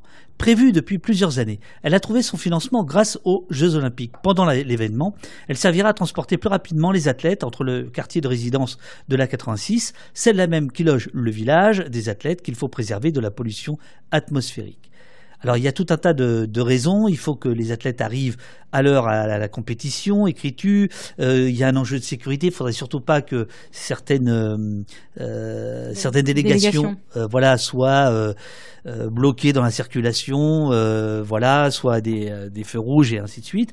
Mais je résume, il y a une petite école qui était, enfin qui est une grosse école, euh, puisque maintenant j'ai vu qu'elle avait grossi, euh, qui était déjà euh, pas mal polluée, et qui là va être surpolluée. tu détailles les particules fines, etc., etc., etc. Alors que dans le même temps, on nous vend des jeux purifiés. Oui, bah, ça c'est vraiment, moi je trouve, là pour le coup, tu parlais tout à l'heure de la question environnementale, c'est oui, voilà. Un, un, des, un des, des, aspects les plus euh, choquants ou bah, même scandaleux d'une certaine manière euh, de ces, euh, de ces aménagements, c'est donc la construction de cette voie d'accès à, à, à l'autoroute, à la 86, dans ce quartier. Et, et c'est le, quartier Playel, avec la fameuse tour Playel, voilà. qui je ne sais pas où elle en est. Alors, qui est complètement en, en train d'être en, en réhabilitation. C'est ça. puisque va donc le Carrefour Playel, c'est à Saint-Denis au nord de Paris, et c'est une partie de Saint-Denis qui est, qui est donc euh, tout à côté du village olympique, mais qui est une partie vraiment qui était très déshéritée, très délaissée, et qui est en fait un carrefour autoroutier, parce que c'est une, une voie d'entrée dans Paris. Qui une forme de no man's land. Euh, un peu no man's land, et euh, où, où, passent les, les, voitures qui sortent de la 86 pour entrer dans Paris, aller jusqu'à la porte de Clignancourt, elles passent par là, et elles repassent par là pour repartir. Donc c'est vrai que c'est un des endroits en souffrance urbanistique de cette partie de la, de la banlieue parisienne. Et, et en fait, David parle de la tour euh, Playel parce que c'est euh, c'est une tour qui a brûlé euh, dans les années 80 et qui est restée pendant bah, donc plusieurs décennies, enfin au moins 20 ans, si, bah, même plus que 20 ans. Bon, je sais plus quand elle a brûlé, excusez-moi, ça se trouve c'est les années 90. Enfin, en tout cas, pendant très longtemps, on a eu cette ruine de tours qui surplombait le département et qui était vraiment le symbole du délaissement du, du 93. Et ben tu auras le plaisir de savoir que euh, un magnifique quartier avec euh, oui oui bah oui oui est en train d'être construit. J'aurais dû garder ma baraque. Les, lumières de Playel, n'est-ce pas? Les lumières de Playel euh, est en train d'être construit avec des hôtels. Oui c'est ça. La tour, la, tour, Siemens qui fut aussi la tour Kia, je crois, qui fut aussi la tour Mercedes, me semble-t-il. Voilà, donc là il y a, y a hôtel et bureaux qui sont en cours de construction, puisque ça va se trouver, ce quartier Playel, il va se trouver juste à côté de la gare du Grand Paris Playel, qui va être la plus grande gare du Grand Paris Express, parce que pour les personnes non parisiennes, on a par ailleurs un énorme projet de métro en train d'être construit autour de Paris, le Grand Paris Express, qui est en train de tout chambouler, d'ailleurs accélérer la gentrification. Mais les effets JO et Grand Paris, en fait, euh, euh, se renforcent et, se suivent, en fait. et, euh, l'échangeur euh, voilà, bref, qui, est en train d'être construit. Il est au pied de cette tour. Pour, voilà. voilà, cette tour, tout le monde la voit quand il, c'est pourquoi on, va à Roissy. Ça, tout à fait. C'est de l'autre côté du Stade de France, voilà. en fait. C'est de l'autre côté du Stade de France par rapport à, à, à, la. Voilà. Et, là, il y a un échangeur. Et au pied de cette tour, il y a une école. Voilà. Un complexe. Euh, voilà, le complexe, euh, le groupe scolaire Anatole France. et, en, et en fait, ce qui est terrible, c'est que cette école était déjà donc prise en fait dans des voies d'accès à l'autoroute, hein, qui étaient déjà là. Mais simplement, ce qui se passe, c'est qu'il y avait là aussi un vieux projet de bretelles d'autoroute, vieux projet porté cette fois-ci par l'État. Donc là, on est vraiment dans la puissance publique et pas dans le privé, porté par l'État et par la magie des JO, les financements ont été débloqués. C'est là où, encore une fois, il y a un lien avec le processus olympique. Et donc, Magie des JO, les financements sont débloqués, puisque comme c'est tout près du village des athlètes, et que euh, l'autoroute, elle permet de rejoindre l'aéroport euh, du Bourget, l'aéroport de Roissy, et donc potentiellement euh, de servir aux délégations, bah, du coup, ça paraissait, d'un point de vue d'ingénieur des transports, hyper logique de construire une voie d'accès là. Le problème, c'est que cet ingénieur des transports, il n'a pas penser à ce moment-là qu'il n'y avait pas que les voitures, il n'y avait pas que la question du service euh, de, transport, mais qu'il y avait aussi la question de la pollution, a fortiori à côté d'une école. Et là, quand même, on ne peut que s'étonner, enfin, moi, ça va vraiment sauter aux yeux de voir la différence entre ce qui se passe aujourd'hui à Paris, euh, où euh, euh, de plus en plus des voies piétonnes sont, sont ouvertes autour des écoles, c'est-à-dire de plus en plus, pour dire la phrase dans le bon sens, les écoles, en fait, les rues qui passent devant les écoles sont vidées de leurs voitures. Et ça, au nom à la fois de la protection des enfants, de, de, de, la circulation, enfin des risques d'accident, mais aussi respiratoire. respiratoire. Et là, Saint-Denis, on est un peu dans la caricature, mais parfois la réalité malheureusement est caricaturale. Saint-Denis, on a une bretelle d'autoroute qui est construite accolée à une école. Alors certes, il y a une piste cyclable entre la bretelle et l'école, euh, mais euh, trêve de plaisanterie. En fait, là, on a un aménagement qui est qui nocif parce que euh en termes de bruit, de risque d'accident et de pollution atmosphérique, c'est évident que euh, euh, bah, plus il y a de voitures près d'une école, plus c'est mauvais pour la santé. Et c'est vrai que euh, c'est d'autant plus incompréhensible que cet aménagement se fait alors même que le village olympique, que la, que la voie d'autoroute va desservir, se présente comme étant un modèle de quartier adapté au changement climatique, etc. et à la pollution. Alors la question c'est pourquoi en fait? Pourquoi ça s'est passé comme ça. Et c'est là où c'est assez triste, hein, parce qu'en réalité, euh, euh, il y a eu euh, un peu de mobilisation, pas beaucoup, mais un petit peu de mobilisation dans ce quartier notamment par un parent d'élève, euh, soutenu par euh, quelques collectifs du quartier qui s'étaient créés, qui ont déposé des recours contre l'aménagement, euh, contre, la, contre cette bretelle, qui ont fait des manifestations soutenues par Alternative des, à Paris. des associations Alternative à Paris. Deux étages au-dessus là. Ah ben voilà, soutenues par Alternativa. Il y a eu un rapport de l'UNICEF sur la, le danger pour les enfants de l'exposition à la pollution atmosphérique, notamment à cause des voitures, qui a cité différents cas notamment le cas du quartier Playel. Donc je veux dire, c'est un, un, problème qui a été identifié très vite. Il y a un rapport de l'autorité environnementale, qui est un service de l'État qui fait de l'expertise environnementale sur des projets d'aménagement.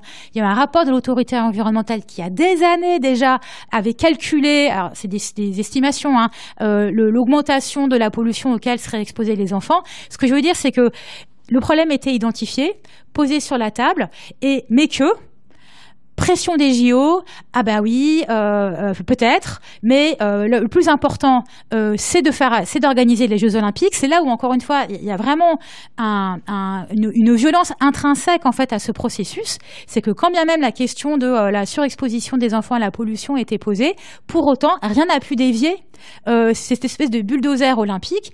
Et euh, la preuve en est euh, la, décision du tribunal administratif qui avait été donc saisi du cas de la bretelle au, nom de la protection de, la qualité de l'air et qui a répondu ben oui, peut-être, mais bon, enfin bon, un truc un peu vasouilleux sur l'environnement, mais surtout qui a dit que, en fait, l'intérêt économique de la construction de cette bretelle était supérieur euh, aux interrogations environnementales qu'on pouvait avoir. C'est là où, encore une fois, on parle de, de Playel, mais en fait, le raisonnement en fait euh, qui amène à cet aménagement, il est valable pour plein d'autres projets en France. On peut penser à l'autoroute A69 euh, entre euh, Castres et Toulouse. On peut penser à plein d'autres projets, mais vous voyez, c'est toujours cette idée qu'il y aurait un intérêt économique majeur. Trognon nous dit dans le chat, enfin pose la question, ah, est-ce que non, je t'en prie, est-ce que c'est du, du, mépris de, de, des pauvres? Parce que la même décision dans Paris Intramuros ferait arrêter euh, l'aménagement. Hein. On, ne dirait pas l'intérêt économique est supérieur au bien-être des habitants. Euh, enfin, il, me semble.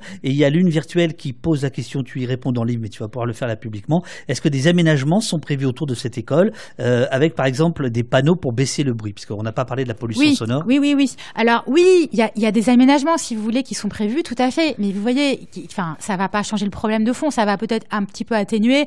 Donc il y a un aspirateur à particules qui va être installé dans la cour d'école, dont l'association Air Paris, euh, qui est chargée de surveiller la qualité de l'air à Paris, euh, dit il y a, mais en fait, mais, euh, voilà, enfin la pensée magique n'existe pas. Enfin, comment est-ce que ce truc pourrait fonctionner? Donc, a priori, ça va servir à rien. Donc, il y a un côté un peu enfin euh, communication quoi dans cette euh, mhm. décision. Donc il y a quelques aménagements. Il y a oui donc il y a euh, une rangée d'arbres qui qui est, qui est plantée. Enfin il y, a, il y a des aménagements. Il y a quelques aménagements, mais ces aménagements en fait ne retirent rien en fait au problème principal qui est la proximité physique entre le la voie l'axe routier et l'école. En fait c'est ça le problème. Et c'est cette chose là qui n'est pas voilà et ça et ça on peut mettre tous les arbres qu'on veut et les dispositifs anti-bruit ça ça changera pas en fait euh, ce problème-là de, fond. Et donc, moi aussi, je, je, m'interroge sur le fait euh, de savoir est-ce que ça aurait été accepté euh, dans, dans, Paris intramuros ou dans, un, dans une ville où il y aurait eu plus de réseaux militants, en tout cas plus, parce qu'il y a beaucoup de réseaux militants à, Saint-Denis, mais peut-être plus de capacité de ces militants à se faire entendre. est-ce que ça aurait été possible? Ben, Franchement, on peut vraiment se poser la question. Moi, il me semble voir là un, cas typique de ce qu'on appelle aux États-Unis injustice environnementale, c'est-à-dire le cumul des inégalités. C'est tu vis dans un quartier défavorisé, euh, moins de moyens que les autres enfants dans ton école, et en plus, euh, tu es dans un, tu es exposé à un environnement euh, euh, pollué et plus pollué qu'ailleurs. En réalité, la seule solution, parce que c'est vrai que c'est très compliqué les aménagements routiers, puis bon, moi je suis pas non plus spécialiste de ça, mais mais une solution aurait pu être de déplacer l'école de se dire, ben, en fait, là, on est en train de construire un endroit qui n'est pas euh, euh, acceptable, en tout cas pas vivable pour des enfants. On a 9 milliards d'euros. Eh ben, on se prend, euh, je sais pas combien ça coûte, quelques dizaines de millions d'euros, je dis le chiffre au pif, mmh, mmh. et on déplace l'école et on la construit ailleurs. Et là, on aurait eu un héritage vertueux des Jeux Olympiques. Et c'est vrai que moi, c'est un peu étonnant que c'est pas été fait dans le sens. bien sûr, on voit bien la difficulté. Hein, je veux pas. Oui, bien sûr. mais, mais je veux dire, tant qu'à faire, avec la quantité d'argent qu'on dépense et tout ce qu'on décrit depuis le début, c'est-à-dire cette puissance, de, cette puissance de décision, euh, cette alliance entre euh, beaucoup d'argent privé et euh, l'appui de l'État. Bon bah il y avait de quoi, voilà, on avait en tout cas tous les moyens étaient mis sur la table pour pouvoir réussir à faire ça. Oh, la question a même pas été posée, a même pas été soulevée. Donc ça indique bien, encore une fois, pour moi, cette dimension extractiviste, c'est-à-dire que les aménagements sont pensés pour l'événement, pour l'événement avant tout. Et puis après, les conséquences négatives pour les habitants, on essaye de limiter les dégâts, mais, euh, mais, mais pas plus que ça. Alors qu'un vrai processus démocratique, ça aurait été on part de, des besoins des habitants, par exemple de cette école, mmh. et ensuite on voit comment on adapte euh, l'aménagement olympique aux besoins et désirs de ses habitants. Et vous voyez, c'est là où, où ça s'est fait à l'envers de ce point de vue-là. Alors, avant de prendre euh, quelques questions du, du chat, parce qu'il est déjà 10h40. Ah hein, oh là là, non mais pardon, je, les gens ah non, mais saouler. Ben, pas du tout, mais non, mais non, tout va bien, tout va bien. Euh, non, non, mais je te donne l'heure pour que tu saches où on en est si jamais tu as une conf de rédac ou, ou je sais pas quoi qui t'attend. Euh, euh, ton, ton bouquin est sorti il y a une quinzaine de jours. Est-ce que tu as déjà eu des échos euh, des intéressés Que ce soit par exemple les gens de, de cette école, que ce soit les gens de, du COJO. non. Non. Non, j'ai pas eu non. Enfin, j'ai des, des, échos de lecteurs, quoi, des retours de lecteurs. J'ai des retours d'habitants. D'habitants, d'habitants, des, des, des, échos d'habitants, bah, notamment d'Aubervilliers, parce que comme c'est ma ville, enfin c'est là où j'habite, c'est pas ma ville, mais c'est là où j'habite, donc j'ai des amis, des gens qui ont été impliqués dans la lutte des oui, jardins. Oui, là tu as parlé un peu comme Balkany, ouais c'est ma ville. c'est ma ville, ouais c'est ça, je, sais qu'est-ce que je raconte. ça fait je ne suis pas maire d'Aubervilliers, je précise. Euh, mais euh, donc bref, non, j'ai pas eu de retour ni du COJO, ni de la Solidéo, euh, ni de personnes impliquées dans l'organisation des, des jeux.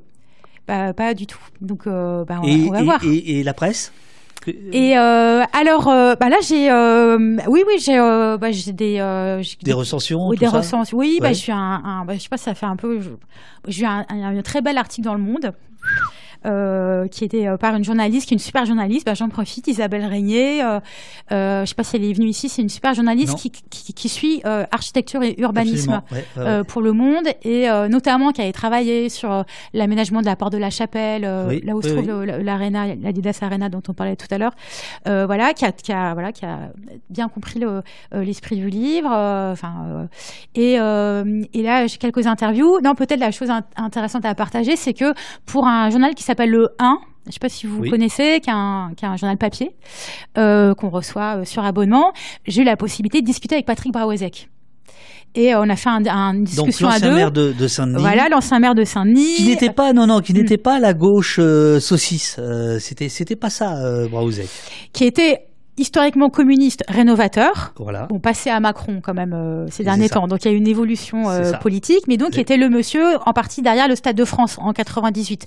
Donc en gros, qui dans ses élus euh, de gauche de la Seine-Saint-Denis a vraiment incarné, a été un de ceux qui ont le plus poussé à ces aménagements et qui était à fond pour la candidature de Paris 2024 et pour que ça se passe dans le 93. Je veux dire qu'il a été une cheville ouvrière, à la fois un personnage symbolique, mais aussi une cheville ouvrière de toute cette histoire. Et donc, bref, j'ai eu l'occasion de discuter avec lui pour, pour le 1.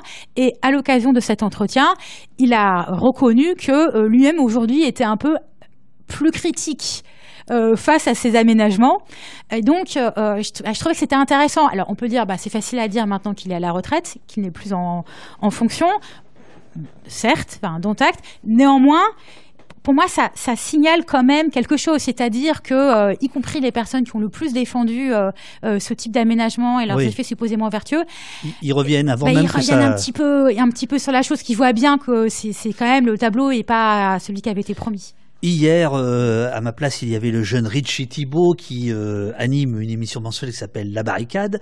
Et euh, ils étaient, ils étaient là, là, bon voilà, à faire la révolution, c'était rigolo. Et ils ont évoqué qu'il y aurait des actions contre les, les, Jeux Olympiques. alors il y a eu cette histoire de gens qui voulaient se prêter bénévoles et puis qui, pour finalement saboter. Est-ce que ça se fera ou pas? On, on, ne sait pas. Les services de renseignement semblent, semblent un petit peu Il y a euh, le chat qui nous a rappelé tout à l'heure. Alors attends, je vais essayer de retrouver. Euh, c'est Medbel euh, qui nous a parlé, qui avait un préavis de grève qui avait été posé, qui court jusqu'en jusqu'en septembre. Est-ce que, puisque ton ouvrage est dans une optique critique des, des Jeux Olympiques, est-ce que tu penses que les actions militantes vont être possibles ou tout ça va être complètement étouffé dans l'œuf de bah. par le risque. Euh, L'appareil enfin, répressif, bah, le risque. Ça. Bah, c'est ça. En fait, euh, c'est que le dispositif policier euh, va être massif, euh, va vraiment être massif. Euh, donc ça va être hyper surveillé euh, au point que euh, un peu dans, dans, les annonces qui sont faites, il y a les soulèvements de la terre euh, oui. qui ont dit eux euh, qui profiteraient des JO pour faire une très grosse action, mais mais ailleurs. Euh, donc donc bah voilà bon moi j'imagine enfin oui, je pense qu'il y aura des tentatives d'action. Enfin, ça, ça, me paraît assez, assez logique. Euh, mais euh, mais il, il, encore une fois, le, le, le, cadre policier de la surveillance, euh, quand même, qui s'annonce, et voilà, peut aussi être dissuasif. Euh, on est quand même aussi dans des quartiers où les rapports entre les jeunes et la police euh, sont hyper conflictuels, très Bien brutaux sûr. et très violents. Donc, euh, ça peut quand même très vite dégénérer, quoi, euh, du, du, du, côté notamment de la police. Euh, excusez-moi, les personnes policières qui nous écoutent, mais bon, c'est quand même un, un, gros sujet en, en Seine-Saint-Denis. et, et c'est vrai, parce que j'ai vu tout à l'heure, au tout début du chat, quelqu'un évoquer la candidature. Oui, parce qu'en fait, mm. vous voyez, Jade mm. a cassé tout le dispositif de caméra oh, depuis le début, parce qu'en fait, elle est fixée sur le sur le. Donc on a l'impression qu'elle elle me regarde pas. Ben, ça, c'est pas grave, mais et par contre, tu regardes complètement euh, euh, quasiment hors champ, quoi. Je suis fascinée. Ah, c'est compliqué. Non, non, ah mais alors donc, euh, vas-y, réponds. Bah, vas-y, c'est top. Non, mais c'est parce que tout à l'heure, quelqu'un a posé une question sur les, les, les, Jeux d'hiver de 2030. Et puisque, comme vous savez, la, la, la, la, candidature de la France a été retenue pour les Jeux d'hiver de 2030. Bon, là encore, la France était le seul pays retenu, le seul dossier de candidature retenu à ce stade. Et, et pourquoi je dis ça, c'est que ça m'a ça m'a beaucoup frappé depuis la fin de l'année dernière et début d'année 2024, euh, la différence entre la mobilisation contre euh, les JO de 2030 et ceux de 2024. Et ce qu'on voit que pour 2030, il y a déjà plus de mobilisation, plus de manifestations, plus de présence dans l'espace médiatique euh, de cette critique qu'il n'y en a jamais eu pour, pour 2024. Et donc c'est vrai que l'opposition, la critique, l'opposition ou la critique, parce que la critique n'a pas forcément été une opposition en soi à 2024. Beaucoup des collectifs d'habitants, moi que j'ai rencontré, enfin que j'ai suivi, se sont positionnés d'emblée comme on n'est pas contre les JO, mais on voudrait que ça nous soit moins défavorable ou on voudrait que ça nous profite plus. Enfin, il y a, voilà. Et en fait, cette critique, elle a eu beaucoup de mal à se faire entendre. Et euh, euh, il y a le collectif Saccage 2024 qui s'est créé euh, quelques années après, donc lui beaucoup plus désobéissant, pratiquant la, les actions de blocage, etc. et mais eux non plus ont pas enfin, facilement réussi à se, à se, à se faire entendre. L'action qui avait été organisée l'année dernière au moment du mouvement des retraites avec euh, des salariés de chantier, bon, a, été une petite action. Bon, bref, tout ça pour dire que moi j'ai beaucoup de mal à prévoir quelle sera l'ampleur euh, de, de, de, des initiatives militantes et des actions vraiment de, vraiment de blocage ou, ou de ce type-là, parce que jusqu'à présent ça a été très tenu sous le, sous le boisseau, quoi, très contenu pour les raisons qu'on évoquait depuis le début, c'est-à-dire le fait que comme il n'y a jamais eu de discussion, il n'y a jamais eu d'espace pour ça, puis après une fois que c'est parti, les gens se résignent, hein, a fortiori dans ces, dans ces quartiers-là où, euh, où les gens ont, du mal à, à, croire en leur voix politique, enfin V-O-I-X, ils ont du mal à croire en eux-mêmes et donc euh, bon, c'est, voilà, tout ça est très contraint, c'est un, un gros problème démocratique.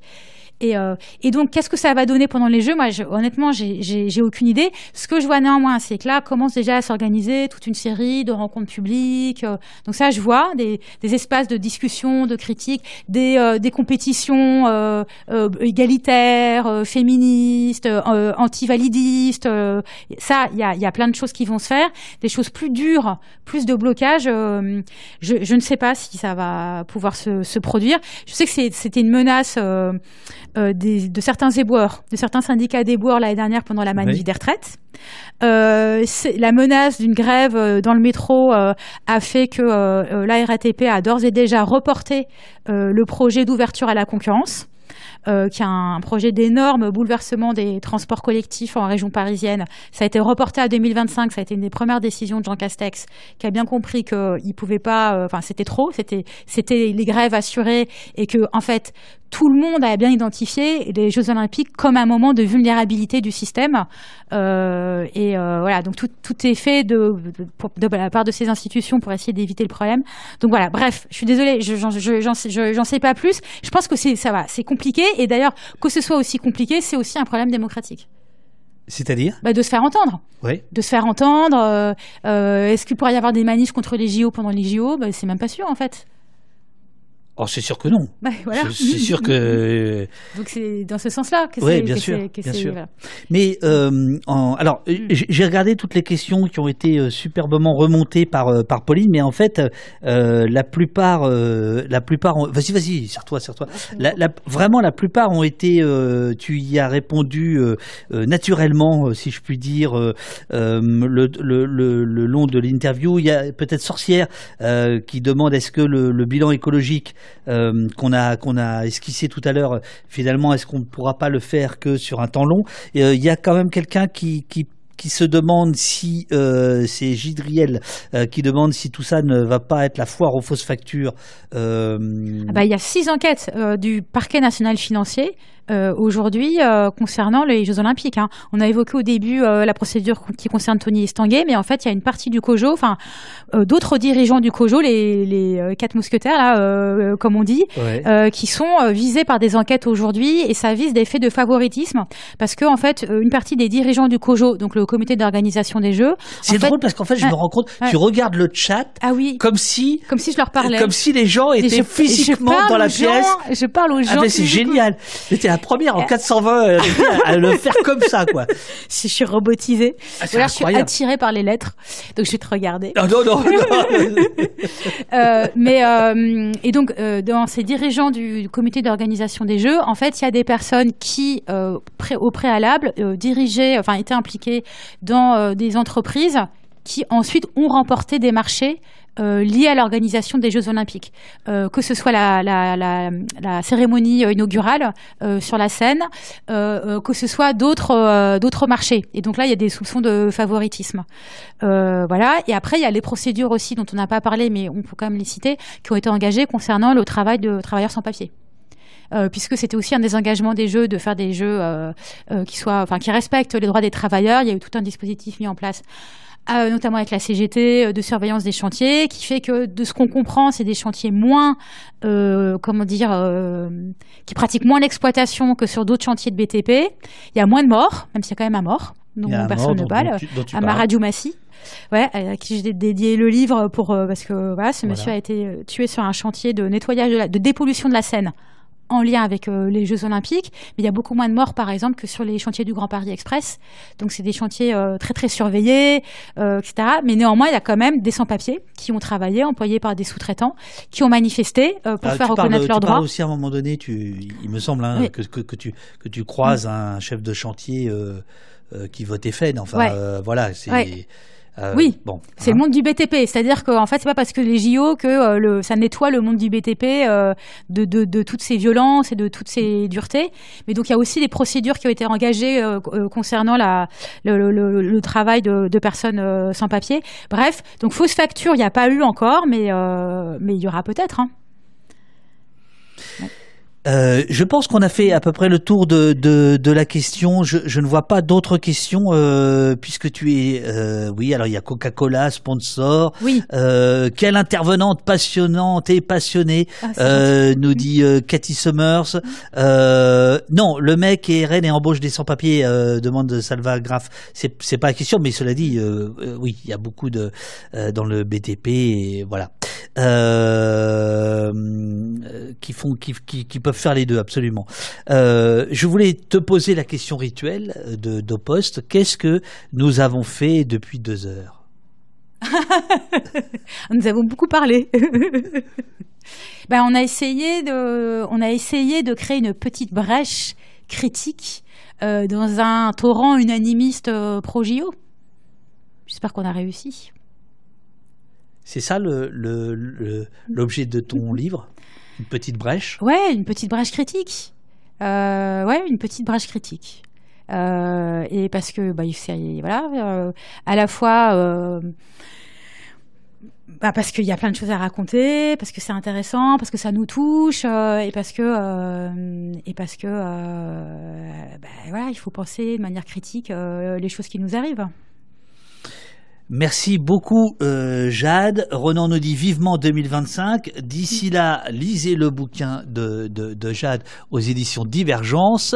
Euh, petit éditeur euh, vaillant.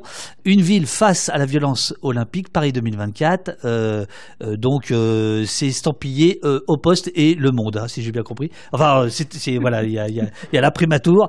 merci Jade, nous dit Trognon. Voilà, je pense qu'il va y avoir d'autres d'autres remerciements. Alors moi, il faut que je prenne. Merci à vous, merci David de ton invitation. Je t'en prie, je t'en prie.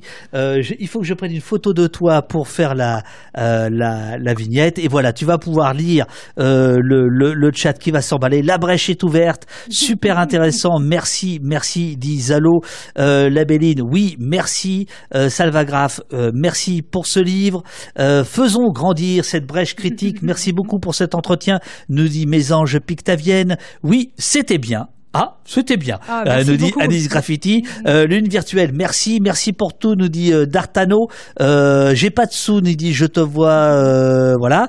Merci beaucoup, dit Bétaravier. Alors il, il, sera en bibliothèque si t'as pas de sous bientôt. Merci Jade Lingard pour votre travail et ses éclaircissements. tac à tac, j'achète le bouquin la semaine prochaine, ça va servir.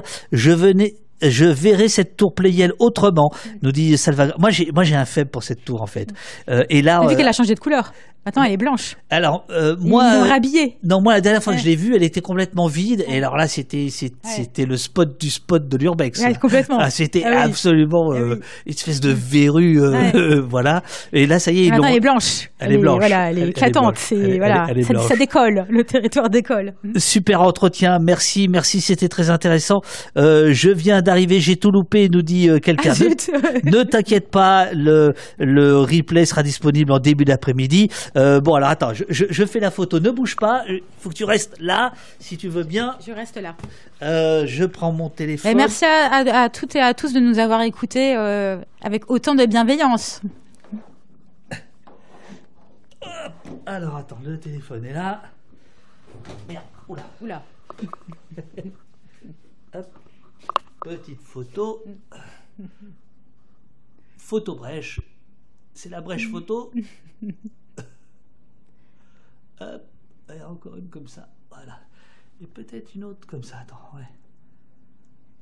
Merci beaucoup. Merci. Euh, eh ben, écoute, euh, moi je vais, euh, je vais envoyer un petit.